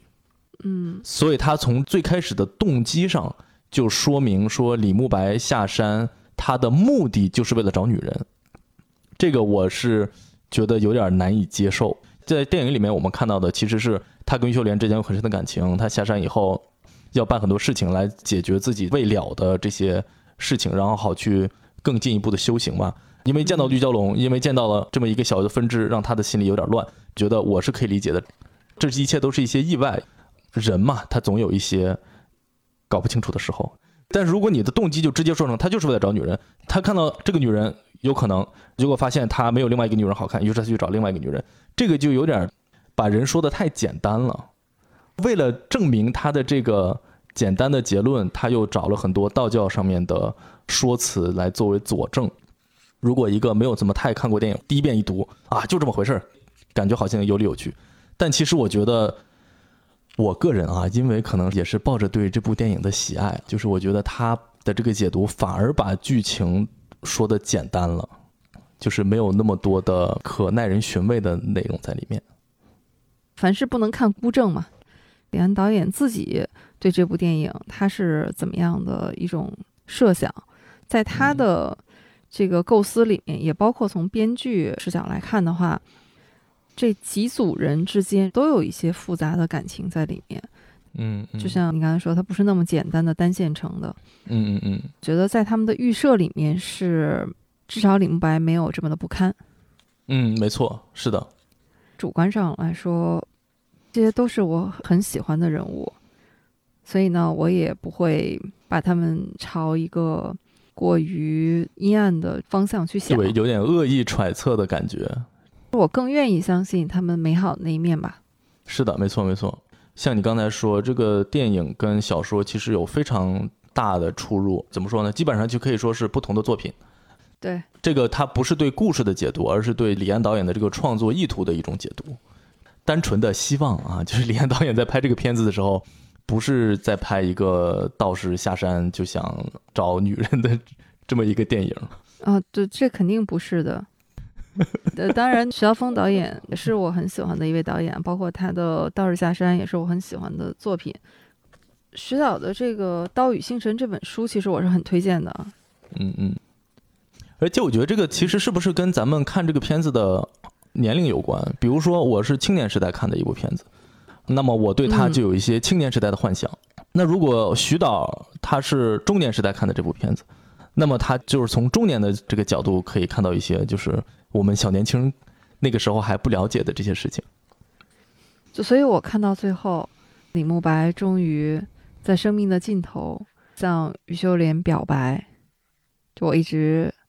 深爱着你，嗯，秀莲抱着李慕白的尸体痛哭的时候，我依然还是非常感动的。是的，这个地方李安导演特别写过，他说于秀莲当时这个大哭是真哭，绝对不是假哭。好像说他当时拍这个片子的时候，他也很崩溃，他都出去哭了一鼻子，还是怎么回事？他拍这部电影的时候受过伤，刚拍的时候就受伤了。是的，好像是膝盖是拉伤了，动了手术，开刀第二天就复健，就是为了能尽快的回来。嗯，这部电影当时就是他没看，还没看剧本就答应了，说他拍。嗯嗯。李安导演跟他说：“我要拍一部武侠版的《理性与感性》。”嗯嗯嗯嗯。他之前不是拍了奥斯汀的这本小说吗？对，刚拍完，对。对，他说我要讲两个女人的故事，说就请你来演艾玛汤普森的那个角色，其实就是那个姐姐嘛，理性的那一部分。嗯嗯嗯。到最后他哭的时候，他就说：“我知道，就是他哭的不仅仅是于秀莲的委屈，还有他自己，就拍这部戏的时候多少心酸呀。”我对这个场景最深的记忆，其实是就是他有一个远景，他抱着已经死了的李慕白，然后把他放在地上这么一个动作。我觉得当时李慕白这个姿势给我震撼很大。他不是一种大侠死了以后一般都是一个很舒展的一个，他就是窝在他的怀里头，完全没有劲儿，然后就放下了以后死在那边。记以前听到就陈丹青讲，就说死亡这个事儿，它其实是没有什么奇妙的地方的。就是一个人死了，他就像一条狗在大马路上死了一样，这个场景就给我这种感觉，就是李慕白一代大侠，最后死的时候就是像一条狗一样死在一个地上，摆了一个非常拧巴的姿势，这个当时给我感觉震撼非常大。就为什么说这部电影它有好多，就不是我们以前那种武打片的感觉，就它没有那么风光。没错，一代大侠，他最后就是就死的这么的轻易。是的，反而我觉得闭眼狐狸的死更加的有戏剧性。它是一种爆发性的，他冲出来被杀死，并且在死前还射下一枚毒针，说了几句非常狠的话，感觉是一个正常的武侠电影的主角的死的方法。但是到李慕白这儿就是没有劲儿，说几句话，然后默默的就死掉，反而很有力量。就是好像很普普通通的，然后就死掉了。嗯，是的。哎，说到这里，话题逐渐的变得沉重了起来。对，不是说要搞幽默的吗？可不咋的。今天还想凭我一己之力把普尔玛老师的东北话带出来一点，没有成功，目前还没有成功。我们可能过于沉浸在这个电影里面了。是的，咱们先可以聊聊电影和小说的区别。好像咱们刚刚已经多多少少提到了一些电影和小说的区别。聊两个小时之后，终于要聊一聊这部电影的原著小说了。嗯，是的，毕竟是一个读书博客嘛。我还觉得说，可能聊电影呢，今天对我们来说就像一个引子啊，然后我们引到原著小说来，结果发现我们还是这部电影，可能对我跟沙老师来说都是非常重要的一部电影啊，所以我们就一直沉浸在自己的各种回忆及我们个人啊对这部电影的一些理解和解读上面。请大家怀着一颗宽容的心 听我们的这期节目吧。嗯，就是为什么我们读书播客要聊一部电影呢？就是因为它是有原著小说的，它的原著小说，嗯，也叫《卧虎藏龙》。没错。沙老师在看这部电影之前，你知道有这部小说吗？我不知道，甚至在看过这部电影很多年以后，凭着我对它的喜爱，我都不知道有这么一部小说。是一直到了我到美国之后。可能到了一几年的时候，我才听说这部小说，才开始看，然后才知道它竟然有五部，而不是只有这么一部。它是一个相当于一个系列的小说吧，《卧虎藏龙》只是它这里面的第四部，时间顺序上是小说里面。反正在鹤铁五部曲里面，它是第四部。对对对，这一套小说其实是一个非常长的一条战线，它是从李慕白的师傅江南，鹤江南鹤，从小开始讲他的这么一个奋斗史，一直讲到李慕白，讲到于秀莲，然后又讲到他们两个的关系，这就写了两本书，都是在讲他们两个。然后又讲到从李慕白和于秀莲又引出卧虎藏龙的玉娇龙和罗小虎，然后又从玉娇龙和罗小虎下一步又写着他们两个人之间的一些纠葛，以及玉娇龙和他的孩子的这些故事。所以其实写到卧虎藏龙的时候，李慕白和于秀莲已经是相当于是前传里面的人物，所以他们的出场的是很短暂的。他们在这个《卧虎藏龙》里面并不是主角儿，这部书的主角其实是刘太保和玉娇龙以及罗小虎。也就是说啊，鹤铁五部曲里面其实是武林四代人的故事。没错，这部小说啊，我们还是要介绍一下，它的作者呢是王杜庐先生。嗯我第一次知道《卧虎藏龙》这部小说，其实是比电影要早的，哦，但是我没看过这部小说啊。知道它是从古龙这儿知道的，啊，古龙写的反正一篇文章吧，其中他就提到了王杜庐。古龙呢，他从小也是一个武侠小说迷，嗯他嗯说：“这个王杜庐是谁呢？这个年轻的朋友们大概已经很少知道王杜庐是谁了。说幸好我已经不再年轻，所以我还知道王杜庐是谁。好一个幸好。古龙八十年代爆红的嘛，嗯嗯嗯，他那个时候都已经很多人不知道王杜庐了。所以呢，王杜庐先生他是生于清末，一九零九年，就溥仪登基那年。”经历了民国，经历了我们的新中国，他是在上世纪七十年代啊去世的。嗯嗯嗯，当时李安导演拍《卧虎藏龙》的时候呢，王杜庐先生早就已经过世了啊。当时他的夫人还健在，但是他写武侠小说是在解放前，是为了生计嘛。王杜庐是他的笔名啊，本名是宝祥，字萧雨。嗯为什么起这个名字呢？就是在寒炉中这种贫寒度日，所以这个名字其实就挺悲情萧瑟的。是的，古龙为什么写到他呢？他说我七八岁的时候就开始看武侠小说，那个时候我最不欣赏的武侠小说作家就是王杜庐，因为那个时候我总觉得他的小说太淡。嗯，可以想象。但是，倒是我到了生命中某一个阶段的时候，我忽然发现，我最喜爱的武侠小说作家是王杜庐。嗯说，但是呢，我最不能原谅的也是王杜庐。嗯，这又是为什么呢？其实就是因为王杜庐先生写的武侠小说，他的一个风格呢，就是悲情武侠小说。嗯嗯刚才咱们说的是《鹤铁五部曲》里面，这个武林四代人，除了最后一代，终于是一个算是 happy ending 了啊，就终于有一个有情人终成眷属的结局了。有个交代，对，上面三代人情感没有一对儿是有圆满结局的。嗯，嗯从第一一代江南鹤开始，就是武侠版的《罗密欧与朱丽叶》，因为两家是世仇，嗯没错，是的，他们两个几经辗转，最后这个女孩死在他怀里。嗯第二代林慕白和于秀莲，这个我们都知道了哈，这辈子也没有真正在一起。这个我觉得最不值得的。他就觉得你为什么就不能让他们俩在一起呢？特别令人生气。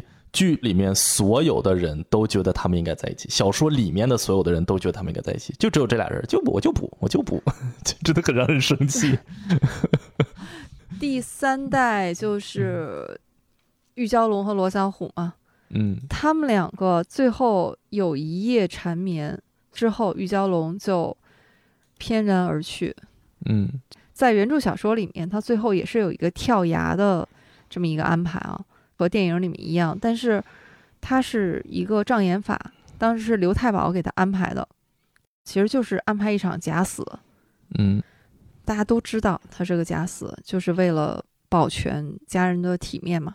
对，那个时候他也是有点走投无路了，父亲的这个官儿也要做不下去了，而且生病，母亲已经都已经被他基本上可以说是被他气死。去世了。虽然他跟罗小虎有了这么一夜，但是他要遵守母亲的遗言，就是他虽然已经走出了家门，但是仍然是侯门之女。这个罗小虎呢，他虽然改邪归正了哈，就不再是新疆的时候做强盗，但是呢，他出身仍然是强盗，所以他不能做强盗的妻子，所以最后他就悄悄离开。嗯嗯接下来最后一步，玉娇龙他是在大漠里面生下了他和罗小虎的儿子，但是一生下来呢就被人给抢走了，给他掉了一个包，就是把他儿子给带走了，给他留了一个女婴。嗯，但他自己不知道玉娇龙是知道的，啊，这样啊，他最后去追把他儿子带走的人没追上，嗯他就把这个女婴呢抚养长大，叫春雪萍嘛。嗯嗯嗯后来他和自己的儿子重逢，他儿子那个时候叫韩铁芳啊，那个时候是他已经认出了儿子，但儿子不知道，没有来得及相认，他最后死在儿子怀里。嗯另外一边呢是这个春雪萍，机缘巧合的和罗小虎相认了，就罗小虎他就一直以为春雪萍是是自己的就是他。和玉娇龙的女儿。最后，罗小虎也是为了这个女儿吧，最后是被抓进了大牢，最后也是去世了。嗯，当然，最嗯后的结局是春雪萍和韩铁芳最后这个第四代啊，这两个年轻人最后终成眷属，走在了一起。你说说，谈个恋爱容易吗？啊，四代人死的死，亡的亡，就为你俩谈个恋爱，你说说气不气人？所以，要不然古龙恨他，我也恨他。所以古龙有一个信念，他就希望自己写的小说最后能带给人欢乐。啊，就他不要悲剧结局。那这很有意思。其实说实话，我没有怎么读过古龙的小说，但是我能理解他为什么说他一开始不喜欢王都鲁的这个书。确实，从行文上也好，从这个剧情的安排上也好，你就是感觉好像没有一个武侠小说应有的那种大开大合，都是非常平淡的，一切都是在平淡中的。王杜鲁老师经常就说啊，谁谁谁就砍了一刀，然后下一个场景切换以后，这个人就已经死了。真的很残酷。这个武林的世界不是说我得用内力伤你，隔三天再死，不是的，就当场死，是一个非常非常残酷的一种武林的这种状态。虽然行文很平淡，但是里面的东西你仔细想想，其实是非常残酷的。这也是王杜罗先生他的武侠小说一个最大的特点，就是他非常的现实。这些大侠都不是那种天马行空的，好像生活在一个平行世界里面。他嗯就是活生生的生活在他所处的时代，和他的身份地位都是紧密的结合在一起的。就是没有人能够超越他所处的环境。嗯，没错。反而他在写武功的部分写的非常的简单。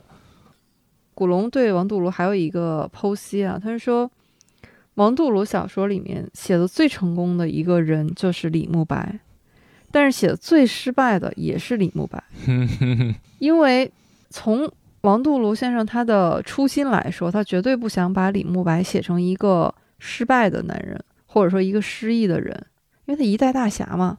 嗯嗯嗯，但是这个时候，你作为一个作者，创造是一个人物，已经是不由自主了。没错李。慕白他作为一个人物被作者写出来以后，他就已经有了自己的生命，他的思想、个性、他的身份地位，这些都不再是作者他能掌控的了，就还是我们说的，他非常的现实主义。就这个人不是说我想让他和于秀莲终成眷属，嗯嗯就差一个表白就能在一起，他不是这样的。他们之间隔着道义，隔着嗯他们自己对自己的约束，隔着对死去兄弟的那种承诺，嗯嗯嗯，就是人物他自己会长出来。在电影里面，我们看李慕白一代大侠，那个时候好像已经有个四五十岁的样子，整个人是一个非常伟岸的这么一个状态吧。但是在小说里面，《卧虎藏龙》的时候，李慕白的角色设计也就三十岁左右，其实是一个很年轻的年轻人。在现在来看，三十岁是吧，还是挺年轻的一个状态。另外就是李慕白给我感觉，整个人的这个状态离大侠的这个心态其实是差得很远的。《卧虎藏龙》这个电影跟他这个小说最大的一个区别，就是他人物也好，剧情也好，所有东西都写的比较暧昧，给你有更多解读的空间。我甚至觉得，为什么现在网上有各种各样几百种对《卧虎藏龙》这个电影的解读，其实就是因为李安在拍这个电影的时候，他给你留了这些地方，你可以去解读。然而在小说里面，这些东西都写的是非常的清楚的，就是你其实没有什么解读的空间。就比如说李慕白这个人物，我觉得。他是一个非常别扭的人，我甚至觉得他就一直在跟自己内心的东西在挣扎。他有自己想要的，但是同时他又觉得不合理法，给我感觉就很随，每天都在纠结，就是哎，这怎么怎么办？哎呀，那个怎么办？每天就是在自己跟自己较劲，这么一个感觉的人物，从始至终基本上都是这样。直到后来，他真的有点像得到之后，的状态稍微平和一点。但是在前几部小说里面，尤其是在跟于秀莲。为主的那《宝剑金钗》那本书里面就写的就特别的明白，李慕白跟于秀莲他最开始是怎么认识的？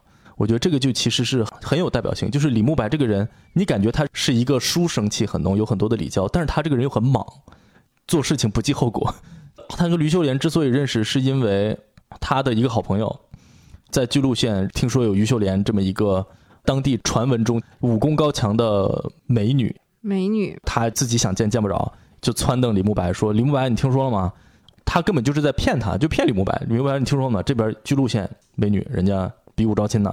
你这个身量，你这个样貌，你这个水平，你这个武术的功底，你没有问题，你去一下就能够抱得美人归。然后李慕白一下就心动了。哎，你不是一个有礼教的读书人，听到这种事情怎么就直接心动了呢？然后他就跟他的朋友直接去找人家，啪啪拍门。他现在那个于小姐出来一下，我要跟你比武招亲。”是不是有点虎？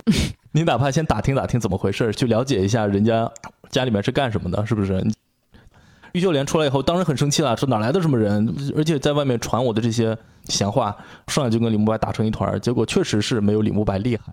于老爷子也因为李慕白武功高强嘛，而且他出身大侠之子、名人之徒，所以呢，也是因为他的身份，所以于老爷子就跟他说：“哎呀。”说实话，这个是都是坊间传闻，没有比武招亲这回事儿。这个我们去秀莲呢，其实已经许配给了另外的一个也是镖局的老拳师的孩子，这才开始他们之间的纠葛。所以你能看出来，就是李慕白其实是一个有点虎的年轻气盛的这么一个人，呃，很容易被人说动，很容易被人撺掇，跟他这个在电影里面的这种非常平静、说话很慢，这个感觉是完全不一样的。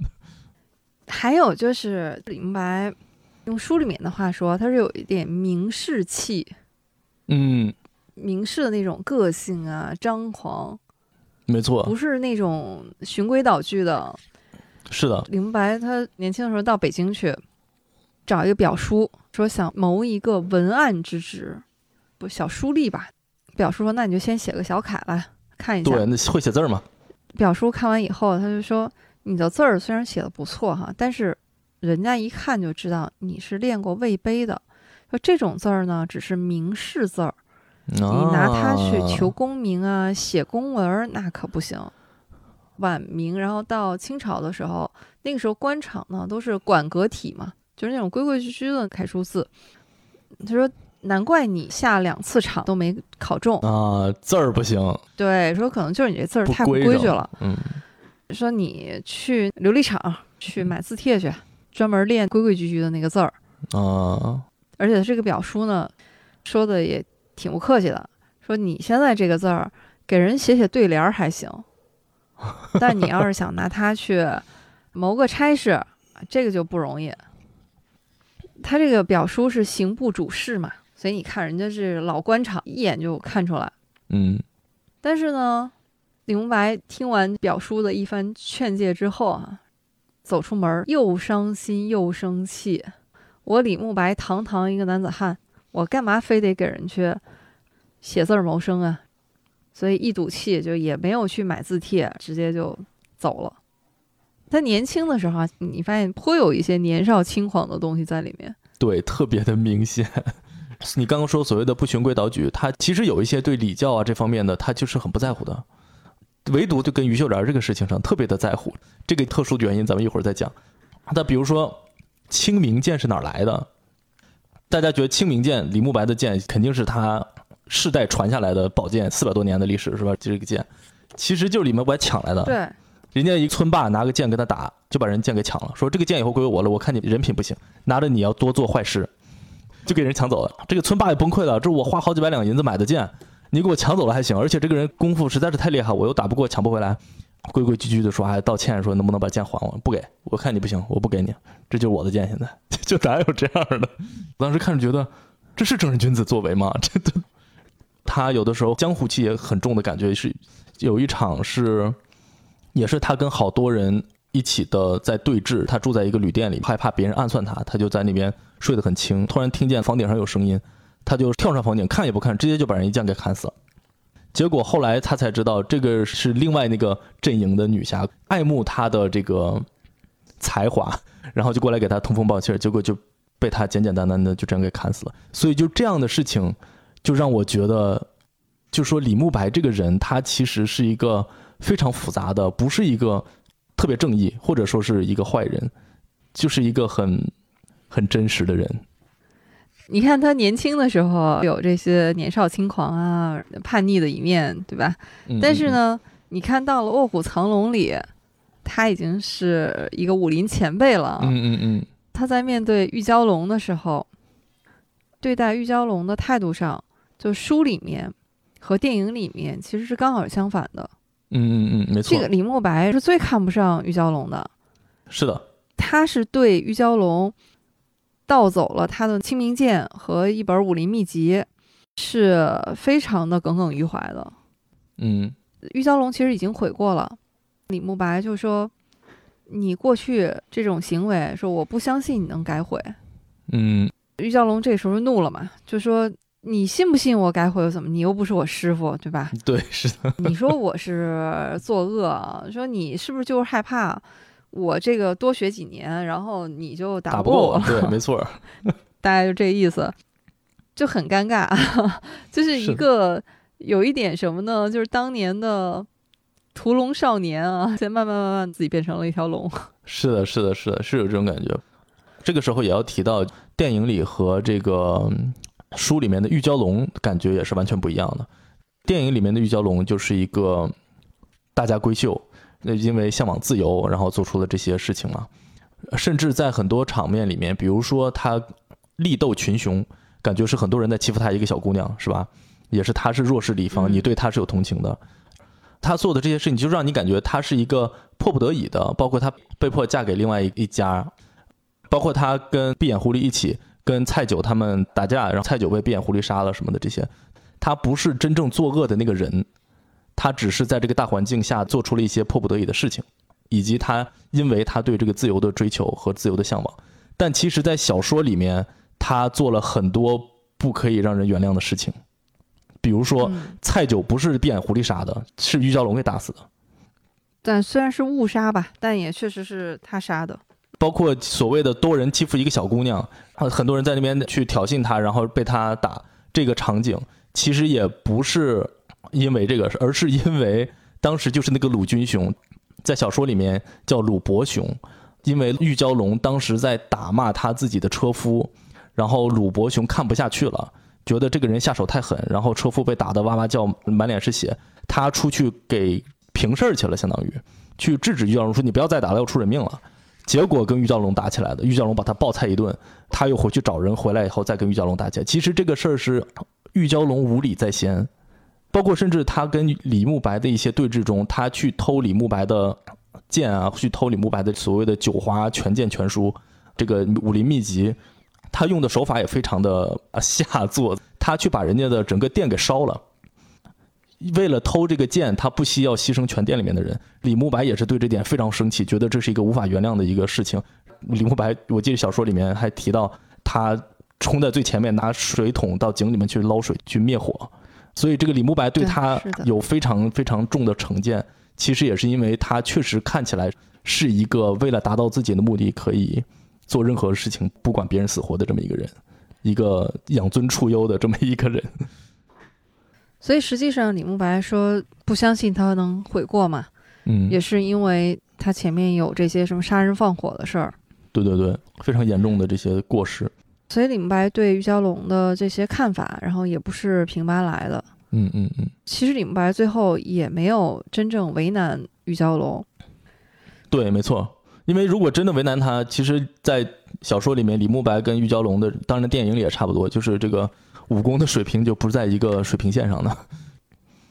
其实李安导演他改编的这个《卧虎藏龙》，最重要的改编就是改写了这些人的性格嗯，和他们很多的处事的方式，等于是把他们的精神是改写了的哈。是的，原著小说里还有一个和电影里面特别大的不同，电影里面你看玉娇龙，他最后是非常干脆的就离家出走了。嗯嗯嗯，就是在他的新婚之夜嘛，就走了。对，在小说里面，他是想离开，但是最后其实他被迫接受了婚事。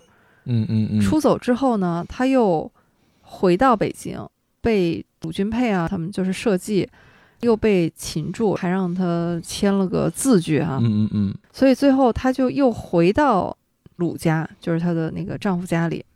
是的，当时刘太保啊，还有于秀莲都不理解嘛，就说你这个武功现在这么高了，你为什么还回来？于秀莲还说你这么忍气吞声的，我都看不惯，这给我们江湖丢脸。嗯嗯嗯，玉娇龙就说：“你想想，就我这种脾气哈、就这个鲁君佩，他能治得了我吗？随时可以把他杀死，但是我一点办法都没有。他其实这个时候要保全的是家族的名声。他不光是他父亲当官，就小说里面他有他的两个哥哥哥，对，两个哥哥好像都是四品。对，玉娇龙的哥哥，其实我哥哥的红顶子嘛，嗯嗯嗯，保住他们的这个官职。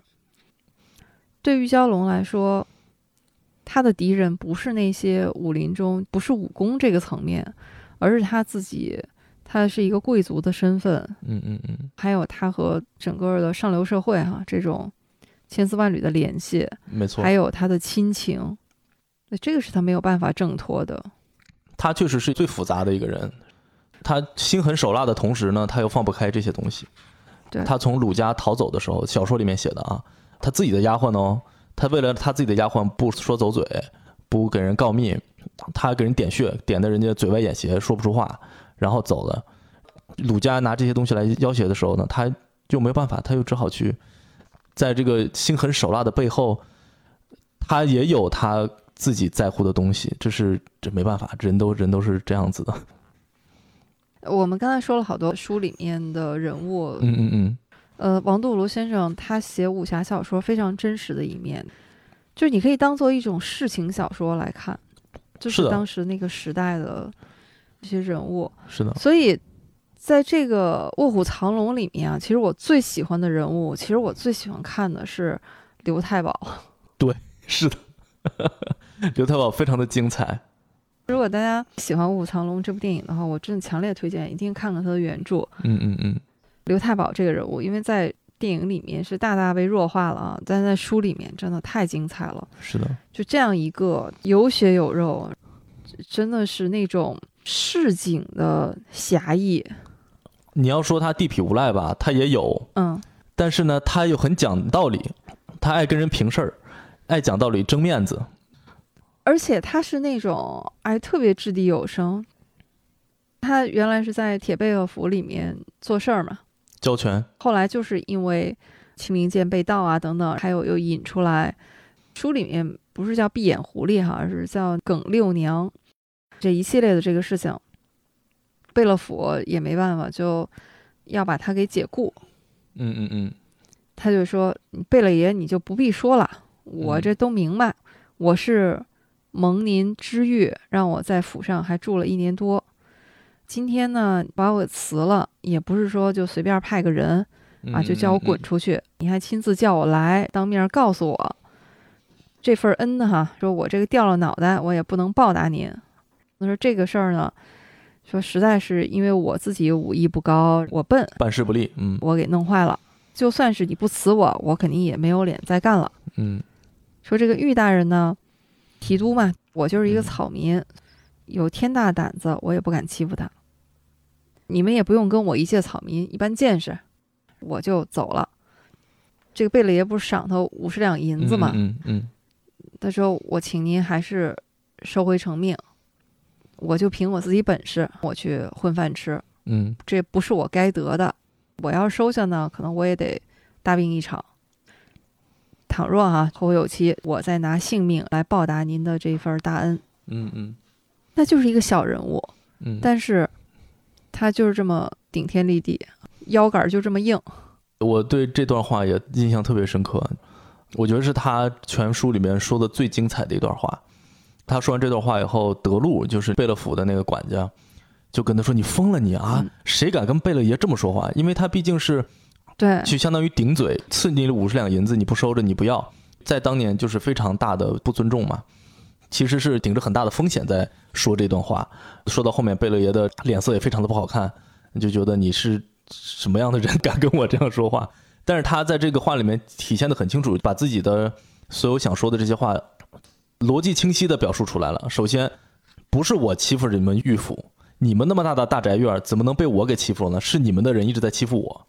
对这个事儿也跟我没关系，不是我的事儿，但是我揽了这个事儿，我尽心办到，因为我办得太尽心，您还要处罚我，所以他这个事情其实是把自己的冤屈啊什么的，在用这种我无法报答您恩情啊什么这种环境，在其实是讲出来了他的这种委屈和这种生气，所以非常精彩的一段，特别表现他这个人物这个状态的这么一个话。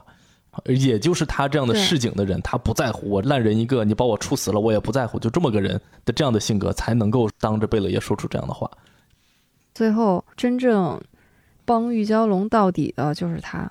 没错，反而是这么一个武功也没有多高强，就像刘太保他说：“你幸亏还有我们这一伙儿不是英雄的，嗯，是的，就反而是那些英雄们啊，就是因为他们都有各种道理嘛，嗯嗯嗯，反而不是那个支持玉娇龙和罗小虎到底的。没错，反而这些人讲义气，但是又不是很重道义，然后呢，所以他们就可以更自由的做一些自己觉得是对的事情。或者说他们更接近那种人性的真实，没错，就是在他们看来，那些礼数什么的，反正你们两个也真心相爱嘛，经历了那么多痛苦，嗯，为什么不想办法就在一起呢？就是他们都是那种很朴素的情感或者是价值观。而且很神奇，刘太保这个人，其实他跟玉娇龙是有大仇的。玉娇龙杀了他的岳父嘛，蔡香妹跟玉娇龙也是杀父之仇，但是他一直不知道玉娇龙是谁，他一直管他叫小狐狸，说闭眼狐狸有个徒弟叫小狐狸，嗯他一直在找这个小狐狸是谁，到处找不到。找到这个小狐狸之前，他对这个小狐狸是充满了恨，每天都想怎么弄死他，甚至包括他为什么被铁府辞官，也是因为他竟然就带着他老婆当时蔡香妹跑到人家御府门口破口大骂，一边踩软绳一边就唱狐狸歌什么的，大狐狸小狐狸来回唱。这是一种非常大胆的不要命的这种行为，他甚至要做这样的行为去想要把小狐狸给骗出来。但是当他知道小狐狸就是玉娇龙之后，他崩溃了，他瞬间就转变了。他说：“怪不得他之前非常恨于秀莲，因为于秀莲知道小狐狸是谁就不告诉他，但是他知道他是玉娇龙以后，他立刻全都理解了，所有的事儿他都懂了，他也不恨于秀莲了。甚至他第一句话是说：‘我可不能把这个事儿告诉我媳妇儿。’因为他知道他媳妇儿嗯，跟玉娇龙的关系很好，玉娇龙之前很多是骗了他媳妇儿，他不愿意把这个仇恨再带到这个家里面去，他立刻理解了玉娇龙所作所为的所有的这些底层逻辑，所以他是一个特别聪明、知道理的这么一个人。包括他之后帮助玉娇龙，也是因为他了解了他们的这种关系以后才做出的这样的决定。所以刘太保真的是一个非常非常精彩的一个人物。刘太保是有很多次都让我想起《史记》的《游侠列传》，嗯，他真的是接近太史公笔下那种布衣之侠，嗯，就是是在这种街头巷尾里面 对对对对对，这种游侠，嗯这个也是王杜庐先生在《宝剑金钗》他那个序里面就说过，他说：“古之一脉侠风，今己荡然寡存。”嗯他这个也是和太史公一样，他说也是在这种江湖街巷之间啊，然后有的时候你还尚可以求到。嗯嗯嗯。我另外觉得一点一个比较有意思的，就是王杜庐先生的笔下的女性角色，其实都非常的厉害，是不是？哎，对哈、都是敢说敢做、非常干练的人物。你就比如说于秀莲，对，除了李慕白以外，这个江湖上就没有打得过他的人。他可以冲进一个二百人的匪窝，把人家全歼都可以，就是一个女超人。她其实也没有像 电影里面的，就是那么的稳如泰山。他其实也有他自己的江湖气，比如说闭眼狐狸之死真的没有那么戏剧性。闭眼狐狸他就是被于秀莲爬上房一刀砍死了，就是整个这个篇幅不到一百字，对，就这么个事儿。于秀莲呢，包括她去试玉娇龙的武功的时候，在电影里面她是故意扔了一个杯子，玉娇龙反应非常快的杯子捡起来，表明她是被受过训练的，是有武功的。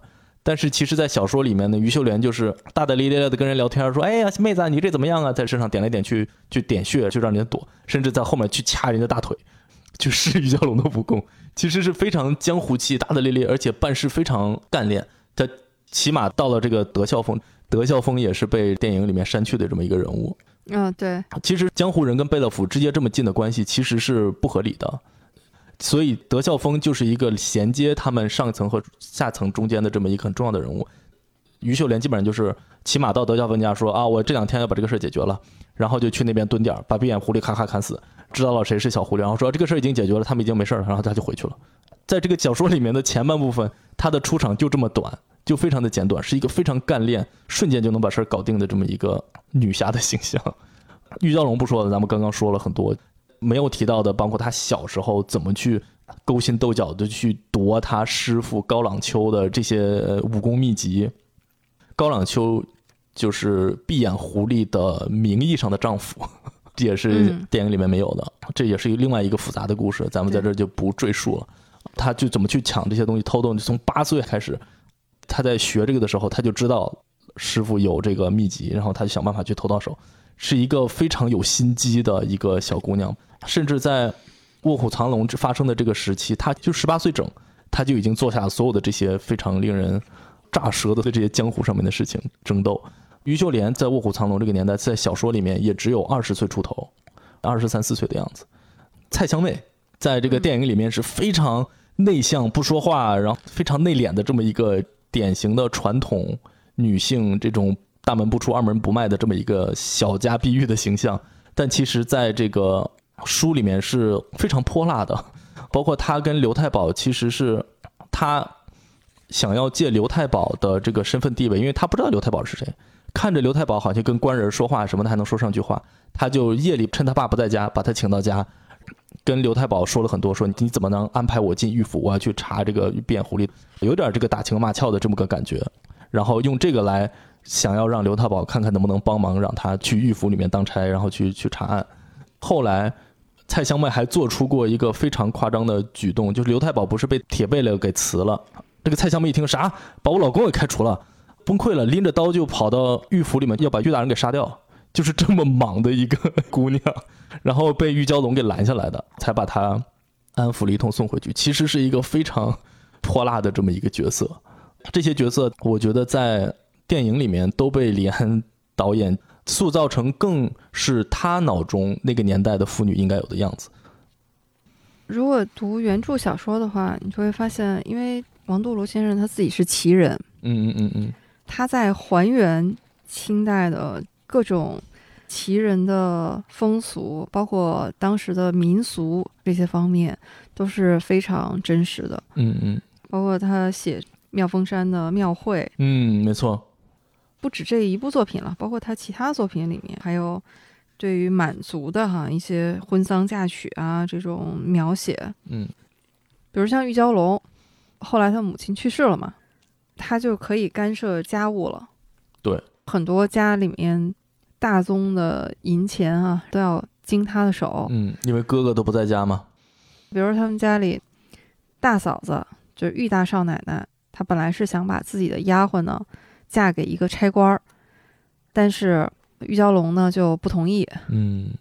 这个时候呢，她这个大嫂呢就是说，哎呀，既然是姑奶奶说的，嗯，那她也就不敢不依。嗯嗯。就是因为满族那个时候是小姑子在家里，就这个姑奶奶啊，就在家里面地位是很高权力很大，是的，看小说就是非常真实，对，而且也能够了解很多清代的很多生活细节啊、风俗啊，是的，就就都可以看看这部。就比如说一个特别小、特别小的细节，在这个电影里面还有体现，就是他讲到有贼的时候，比如说有人去偷剑被发现有贼，嗯他们会拿一个灯笼啊，他们管这个叫气死风灯，就是这个灯被包起来，嗯风吹不灭，叫把风给气死，气死风灯。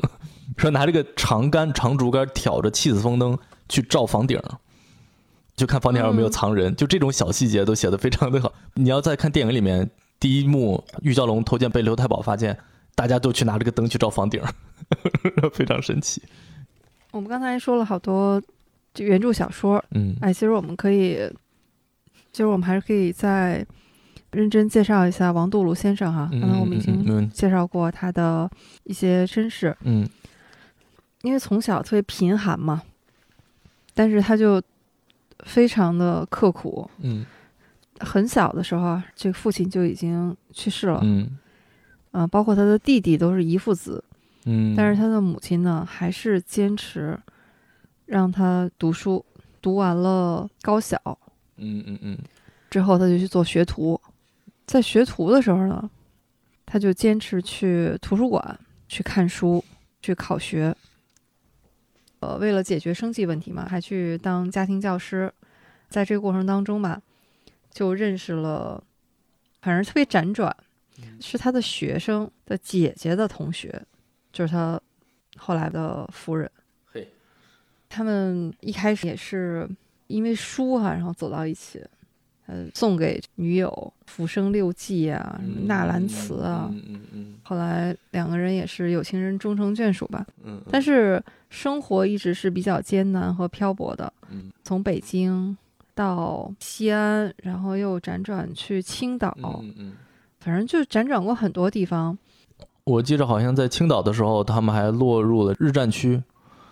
那，之所以能够创作这些小说，也是因为当时他在日战区的时候没有收入来源吗，好像说是在那边认识了一个北京的出版社的朋友，然后说呃可以给他一些出书的机会，但是你必须得写武侠小说。当时他的妻子就嗯奇怪说：“你写得了武侠小说吗？”他一直有胃病，人其实是非常瘦弱，跟武侠好像没有什么关系的这么一个人。他的妻子就很奇怪，因为他以前写的小说都是言情小说。帮杜鲁老先生说：“没事儿，能写。”呃，立刻就开始创作《鹤帖五部曲》，就是这个时期就这么创作出来的。哎，其实王祖庐先生他还写过好多侦探小说。嗯，哎，对，那你是不是有看过？因为 你好像对侦探小说非常的感兴趣。看过几篇，嗯，看的不是特别多，觉得有点可惜，就是他也是志不在此吧，所以都是一些相对来说零散的短篇啊、中短篇这样。嗯王杜庐先生其实他写的作品特别多，现在其实北岳出版社呢也都出了王杜庐先生的各种集子啊，就除了武侠小说以外，就是他写过的其他一些社会小说啊、言情小说也都有结集出版。嗯嗯嗯喜欢王杜庐先生的作品的话，这些都是可以关注的。他的作品年表的话，光是这个列个 Excel 表，然后都好几页。是的，是的，我就在看这个作品年表，第一部写的其实是《宝剑金钗》，也就是李慕白和于秀莲的故事，这是他写的第一部。后来又根据这个故事写了《剑气珠光》，之后才写了前传，嗯，也就是《五鹤鸣鸾记》，其实就是鹤经昆仑，就是讲江小鹤，就是江南鹤的故事，然后才写的是《卧虎藏龙》。而且我看了这个表以后，我就非常的崩溃和震惊，就是王杜庐老先生的创作力惊为天人。就为啥呢？他经常同时写好几部小说，就是在这个创作年表上面，在任何一个时间点上，基本上都有两三部小说在同时的连载。我在看了一部他夫人写的一篇对他的回忆的文章里面，有讲到说，他这个人写文章，拿一个蘸水的钢笔，随便拿几张纸裁成那个十六开的大小的纸，一口气能写个好几页。说写累了就躺着歇会儿，然后呢写的差不多了，看看呀，写了个十几页了，可以投稿了，就把它卷成个卷儿，然后就直接拿去交差了。他这个人写作不留底稿，不看二遍，同时创作三四部小说，连载每部都要连载一两年，故事都连得起来。我觉得这就简直是一个不可能做到的事情。他怎么能够在脑子里面同时构建那么多不同的世界，前后不会互相矛盾？而且他也不会去重读，这个记忆力我觉得就已经非常非常的厉害了。《贺铁五部曲》就是基本上一篇接一篇，第一篇连载完，第二天就开始连载下一篇，再第二天又开始连载下一部，就是一步一步就这么写下来的。我觉得这个创作力真的是太夸张了，关键是还都那么好看。对，但是王杜庐先生写这些小说，主要是在解放前。嗯，解放后呢，就要说到我们的家乡了。王杜庐先生解放后，他就到了东北，到了沈阳，所以他后来一直在实验中学教书。嗯嗯嗯。王杜庐先生，好多人都不知道这个人，或者是知道也以为他是距离我们非常遥远的，嗯，没错，清朝人啊这种。没错，你要想他一九零九年人，比那个吴妈才大十岁。就是因为他到解放后就完全不写了，嗯，而且他也几乎不提自己以前写过武侠小说的这个事情，因为当时这些书其实是非常畅销的，还挺神奇的。我也是看到一篇文章说他为人之低调，就是大家在研究这些呃民国时期的武侠小说的时候，就说王杜庐到底是谁？没有人知道王杜庐是谁。之所以把他能想起来，是因为有一个大学教授说这个名字我好像有点耳熟，好像是我高中老师教语文的，然后就回去一问，真的就是他。所以如果没有这个机缘巧合，可能大家还不知道这个老爷子到底在什么地方。那个时候找到他的时候，他已经过世很多年，很多关于他的故事都是从他的夫人嘴里面听说的。后来他夫人还专门写了一篇很长的文章来讲他过往的这些故事。甚至是在这个过程当中，也出现了一些，实际上是怎么定性的？反正 肯定就是最后法院判的是侵权了哈。就是当时有人就写了一部小说，就叫《玉娇龙》。嗯，后来又用这个《铁骑银瓶》那部里面女主角是春雪萍嘛，然后写了一部《春雪萍》，在杂志上做连载，后来还出版。开始他们给的解释是说。不知道王杜庐先生其实就是现代人哈，就是以为早就是古人了，就跟我重写《三国演义》一样。对，当时这位作者呢，因为和王杜庐先生的夫人就配合的也很好，可能后来就不再出版了，等等，就这事儿也就算过去了。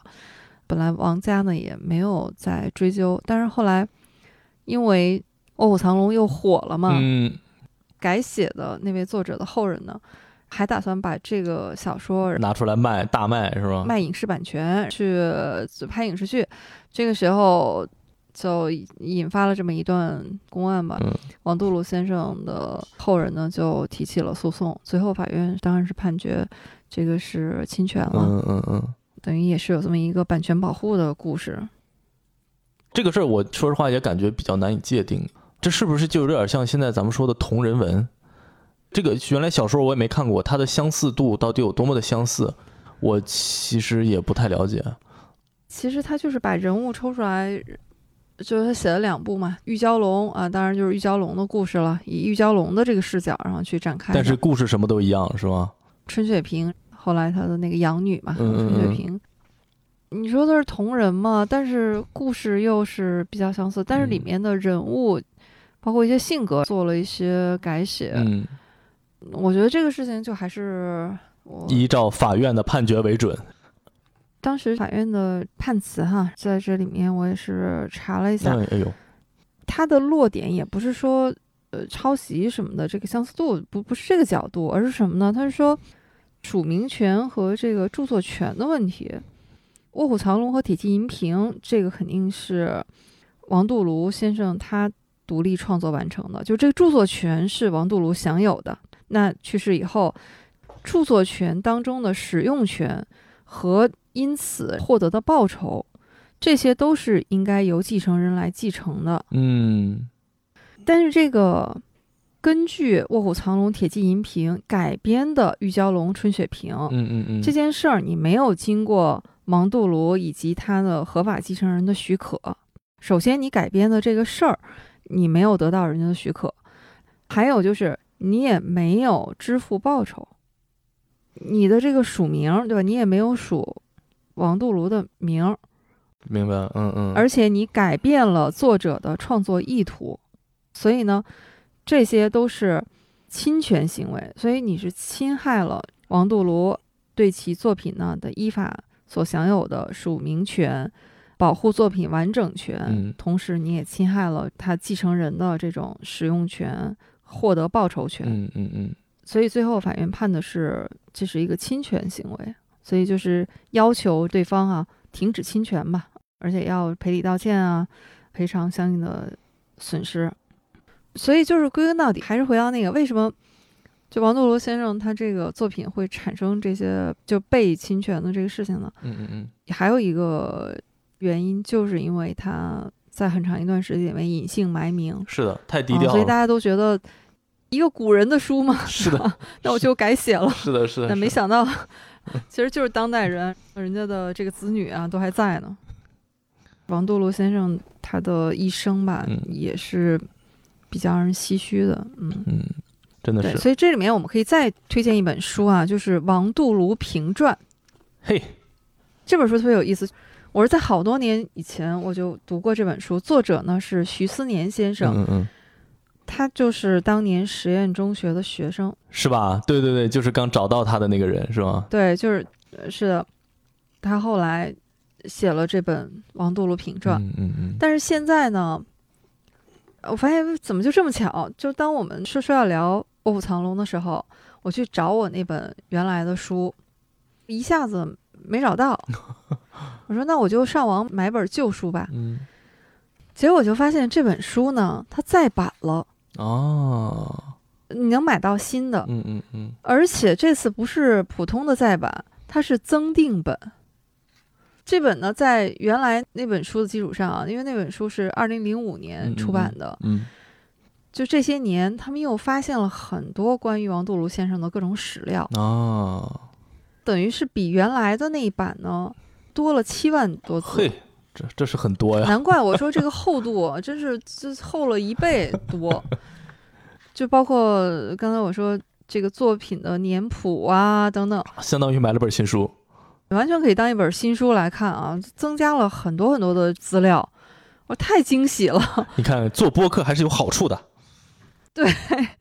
增订本啊，增订的这一部分呢，主要是张元清老师以他为主，因为徐思年老师年纪已经很大了，嗯，而且眼睛也不太好。对对对，两位老师哈、合著的这本，哎，非常推荐。如果对王杜庐先生希望能更多一些了解的话，我觉得应该会是会非常精彩的故事，不光是说你对这个作者或者是对他的作品喜爱，我觉得更可以看作是对一个时代的一种了解，尤其是像他经历了清朝，经历了民国，经历了战争，经历了所有所有的这些事情，一直到七几年才去世，对。整个这个人生也是一个非常值得去回顾的一个事情。记得我好像一一五一六年的时候，那个时候我觉得我们这一代人好像对爷爷奶奶那辈儿人的这个故事真的是完全不了解，就是完全不知道他们年轻时候的这些生活呀是怎么回事儿。有幸我们家四位老人还在，我就跟他们商量说，能不能让爷爷奶奶和姥姥姥爷写一些自己文字上的东西，写一些自己过去的这些事情。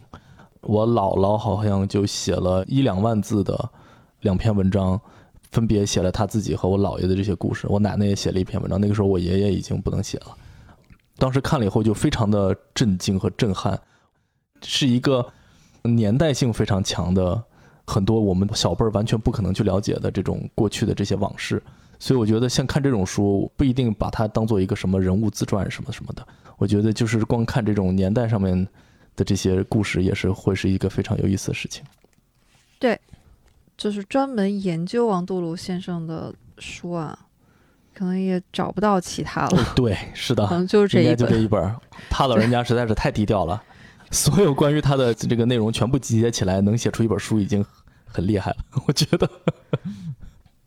但我真的觉得王杜庐先生和他的作品都是值得被发现、值得被更多关注的。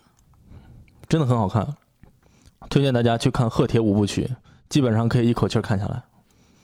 得到了傻老师的大力推荐。嗯，那可老厉害了。嗯，我一般可不推荐。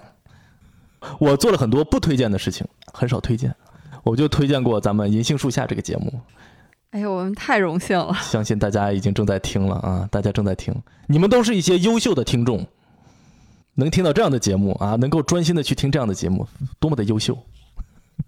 哎，我们这个最优秀的听众之一啊，就在傻老师的身边。没错，嗯，啊，就是傻老师的夫人，对，就是我们家的科学家。傻老师就是因为科学家的推荐才知道有我们这档小播客的。所以，我其实就是在这个节目里面大声的表白科学家啊，感谢科学家老师。科学家老师是你们的忠实听众，你们的这个节目走向也是我们这个小家庭生活的走向。经常你们节目介绍个啥，我们家就开始发行一些小改编。就是介绍一本书，我就发现科学家在看这本书。突然介绍一个音乐会，然后我发现科学家开始听音乐。每天都是在默默的影响我们这个家的文艺和文化的水平。感谢。感谢银杏树下这么优秀的节目。我们为了科学家，为了查老师家里的小氛围，我们也要努力啊！不然的话，这个怎怎么忽然觉得有一些些责任上身了呢？啊，没有关系，没有关系。你看看佛系一点儿，有什么播客还能比我们这个啥播客更佛系呢？你们也要逐渐的佛系一点啊！这个，我的天哪，这快聊了四个小时了啊！哎呀，哎呀，可不嘛！而且这还是跨着时差。是啊，傻老师那边呢，已经下午一点半了。对，你们这都夜里一点了。午夜一点半了，太夸张了。但是其实我觉得要聊的话，就还可以继续。还有很多很多的内容，是的。对，因为我觉得《卧虎藏龙》，我们有太多太多对可以聊的了。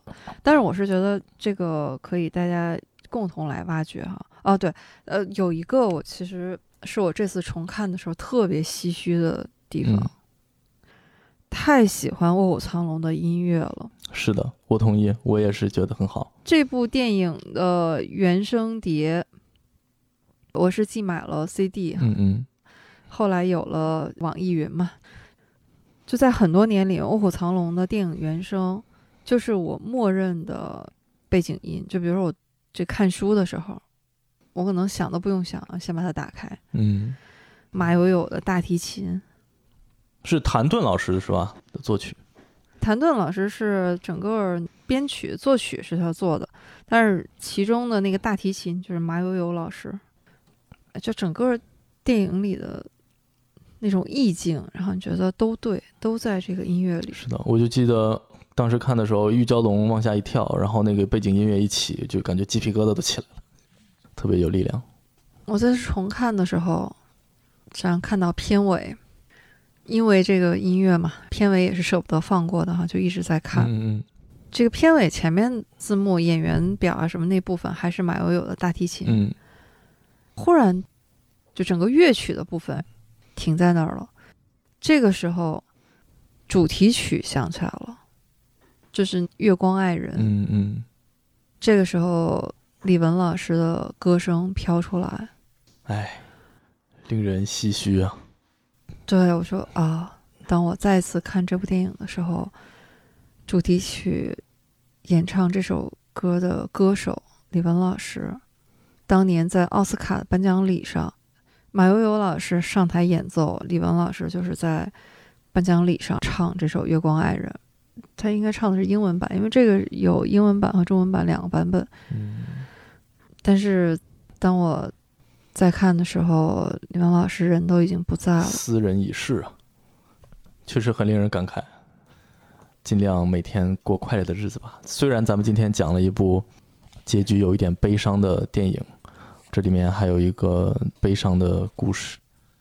希望咱们这个节目的整体色调还是比较欢快愉悦的啊。咱们还讲了很多关于李安老师以及王杜鲁老先生的一些译文趣事。一个是珍惜吧，另外一个像这样的好电影、好书，都是值得我们就是一看再看的吧。如果您还没有看过《卧虎藏龙》这部电影，那么强烈推荐您好好的去看一看啊！也希望呢，我们这期节目没有给您有一个先入为主的这么一个意见啊。如果你没有看过王杜罗老先生的作品啊，也强烈推荐去读一读这几本书。如果你还没有听过傻播客这样优秀的播客呢，也希望您去听一听。感谢您的订阅。哎，是不是插入有点太生硬了啊？对不起。好的。哎，其实我还是要说一下啥播客，这可是得到过啊毛东毛书记高度认可的播客。嗯，因为我第一次知道啥播客，就是在毛书记不是做了一个播客评选嘛。嗯。当时啥播客就是在一众优秀播客当中啊脱颖而出，哎啊，当然得到了毛书记、威哥等各位老师们的高度认可，嗯，一致好评。所以我就是从那个时候第一次听说，是从毛书记那儿听说的。后来我去订阅收听了一下，然后就发现了，哎，居然有我喜欢的这部电影《卧虎藏龙》。我那期节目其实只是呃非常单纯的从武打的这个技术角度上面去好好的分析了一下这部电影。其实关于咱们今天聊到的所有的这些内容，当时其实是准备做一期完整的内容，但是因为时间关系，后来就没有完成。所以也特别感谢普洱猫以及银杏树下，咱们一起合伙，把我终于这个第二期节目就算是给做出来了。就等的太着急了。所以只能用这种串台的方式哈，然后来直接催更了。嗯，感谢感谢。那我们就感谢沙老师，然后还是要大声表白，我爱科学家。好嘞，没有问题，我也会跟他转达的。谢谢。然后我们也欢迎大家哈，还是去订阅收听一下啥播客。谢谢谢谢。听一听啥主播眼里面，觉得有很多奇思妙想、奇奇怪怪、傻了吧唧的内容。欢迎大家去收听。对，你看，我们终于还是幽默起来了哈。好的，好嘞，感谢大家啊！今天我觉得，如果能听到这里的，那一定是真的是也非常喜欢《卧虎藏龙》，或者是大言不惭的说，可能也是非常爱我们的听友朋友吧。嗯，也非常希望大家能在评论区啊来留下您对《卧虎藏龙》。这部电影，或者是如果你也读过小说的话，然后看看有一些什么感受，我们能一起来交流一下。那我们今天这期节目就到这里，好的，感谢大家，感谢大家的收听，收。在月光下。